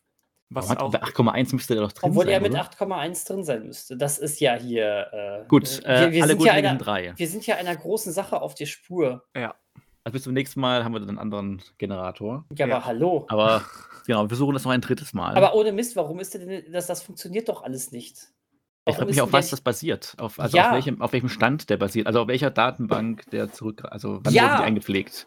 Ja, das geht ja gar nicht hier. Ich fühle mich verarscht. So hat das doch So, keinen Sinn ich mehr, was wir hier äh, machen. nochmal gedrückt einfach mal. Und Ja, wir- okay. ich glaube, den Film der ist auf jeden Fall drauf, aber das könnte ihn vielleicht, also ich würde ihn drin lassen, aber könnte ihn auch dann rauslocken, weil man ihn vielleicht kennt. Ein Film von 1991. Äh, mehrfach auch prämiert, und zwar Der Schweigende Lämmer. Oder ist der auch nicht mehr drin? Na komm, Doch, das, der wir, ist drin, das aber hatten wir schon im Kultkino. den hatten wir schon im Kultkino. Ah, okay. Ich, ich habe den schon zehnmal gesehen. Der ist gut, also kann man gucken. Ich finde den, ich find den großartig, aber äh, ja, der ist vielleicht ein bisschen zu offensichtlich für diese, dieses Ja, okay. Special. Gut, Ich liebes Live-Publikum, das ist einfach Fernsehen. Das ist So, Das ist- das ist so, Fernsehen. so passiert es manchmal. Also manchmal hat man auch einfach keine Kontrolle darüber, was so gerade passiert und wie es passiert. Das, ähm, das ist dann einfach so. Tut Aber jetzt wird es vielleicht nochmal spannender, wenn der Film noch drin ist. Und zwar noch weiter zurück in der Zeit, im Jahr 1907, äh, 1974. Und zwar äh, der Film Chinatown mit Jack Nicholson und Faye Dunaway von Roman Polanski. Der übrigens ähm, im November im Kultkino in Werne läuft. Das heißt, äh, er ist disqualifiziert für unser Ding, oder? Nö, so gar nicht. Das ist äh, vielleicht sogar was äh, gar nicht mal Schlechtes. Der müsste doch drin sein wahrscheinlich, oder? Also er hat 8,2 ist seine Bewertung bei MDB. Ähm, schau mal gerade bei Streaming. Er ist zurzeit bei Join Plus. Oder zu leihen über Prime Video. Äh, bei Kabel 1 Classics, also einem Prime Video Channel. Also theoretisch wäre er leihbar. Jetzt war erst einmal die Frage, ich weiß kennst, kennst du den schon? Ohne, ohne Mist, der ist hier auch nicht Ja, in der natürlich. Liste. Doch, ist er. Wo? Ist er- Auf Pla welchem Platz, Platz? Platz 155. Ah, das ist ja. Aber hat hier eine Bewertung von 8,1. Ja. Und? Bei mir ist es Also- 8,2. Genau. Was hat denn Amoris Perros bei der Bewertung eigentlich gehabt, wenn der so weit hinten war? Ach, 8,1. Okay. Naja, Dann okay. haben wir viele nee, äh, 8,1 wahrscheinlich. Deswegen rutscht dann vielleicht ähm, der Zahnarzt aus Indien raus. Weil zu viel, da geht es vielleicht um die Menge der Bewertungen. Ah, ich habe keine Ahnung. Chinatown können wir nehmen. also von mir aus können wir ihn auch nehmen. Ähm, wann wir ihn dann besprechen, also ob wir das dann bis November abwarten, dass es passt, weiß ich jetzt nicht. Wobei, wann hat wir denn Amoris Perros ausgelost? Auch schon länger her, oder? ja, schon. Ja, ich, aber ich würde sagen, wir besprechen den im Oktober. Der, Im Halloween-Monat. Ja, September Hausaufgabenbesprechung, Oktober wieder IMDB, oder? Jetzt im Wechsel. Okay, das. Kann man machen, muss man nicht. Wir werden sehen. Wir werden sehen. Lasst euch doch alle einfach überraschen. Irgendwann werden wir dann in naher oder nicht allzu naher Zukunft über Chinatown sprechen. Ja, also ich würde sagen, noch dieses Jahr genauer machen wir es Ja. noch, noch nicht. So machen wir es. Die Frage ist ja, da nehmen wir gerne Tipps entgegen, was es isst und trinkt man am besten dazu, wenn man den Film schaut. das stimmt. Ich habe gehört, ähm, Manuel hat sich's gut gehen lassen bei Amores Perros. Habe Ja. ich auch gehört. Aber es gab keinen Hotdog. Oh Gott. Aber In ja, dem äh, Sinne, es tut, es tut uns wirklich wahnsinnig leid, liebe Hundeliebhaber, aber was wir machen heute ist halt Weltkatzentag. war. Also, wenn die Hörer das hören, dann war. Dann ich war. spreche aus der, aus der jetzigen Zeit der Aufnahme. Und ist- jetzt, jetzt gleich erstmal eine Runde Stray spielen. Ich habe ohne Mist, ich habe überlegt, ob ich mir wirklich das Spiel aufgrund dessen heute hole. Aber ich glaube, Ist- ich mache es nicht. Ist das weil ich heut, hat das heute ähm, nur heute einen Rabatt? Nein, das wäre geil. Ich habe ich hab deswegen nachgeschaut, aber leider, leider war das nicht so. Ähm, aber so teuer ist es ja generell nicht. Aber ich habe heute noch die Aufgabe, ähm, für mich selber Westworld weiter zu gucken, deswegen. Ah. Ah. Oh. Oha, sagt Ja. er da. In diesem Sinne. In diesem Sinne. Ich bin, ich Ja. bin gespannt auf Chinatown. Also wie gesagt, ich kenne den, ich finde den großartig, ich habe ihn aber auch schon ein paar Jährchen nicht gesehen. Ja, geht mir Ich genauso. bin, ich, ja. ich bin zufrieden mit der Wahl. Ging Auch jetzt doch schneller als gedacht. tro- trotz oder gerade weil es, ähm, weil es diese eine problematische Note ist. Na gut, wir, wir, wir, wir werden darüber sprechen, wenn es soweit ist. So sieht's aus. Wenn wir sagen können, Chinatown haben wir bereits gesehen. Wow, Ja. wow. Ver, vergi vergiss es, Jake, dies ist der bereits gesehene Podcast. Ähm, genau, ich freue mich. Diesen Film habe ich nämlich definitiv noch nie gesehen und deswegen ähm, bin ich gespannt. Und ähm, sag jetzt einfach mal, ich bin gespannt, worüber wir nächste Woche noch so sprechen. Ich weiß bisher noch gar nichts. Ich auch nicht. Gut, dann sind wir uns einig. Sind wir uns einig? Wir sind uns einig darin, dass wir nichts wissen. Ist doch auch exis existenziell hochwertig. Mal Ja. so zum Abschluss. Ja. Denn sie wissen nicht, was sie tun. Denn sie wissen nicht, was sie da labern. Finde ich gut. ähm, nächste Woche. Nächste Woche. Mach's Bis, gut. Bis dahin. Adios zusammen. Ciao, ciao. Um, um noch mal ein bisschen Spanisch rauszuhauen. Au revoir. Oh, Spanisch, Spanisch, Bo- Italienisch und Französisch. Interessant. Bon voyage.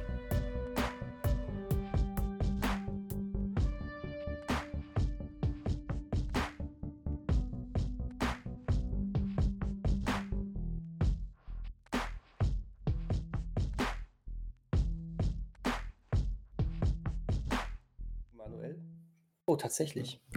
Oh, tatsächlich. Oh, tatsächlich. das ist schon rot. Es ist Ohne- schon- ohne Alarm, Absprachen. Alarm. Genau, wir brauchen keine Absprachen. Wir haben das erfolgreich hinter uns gebracht.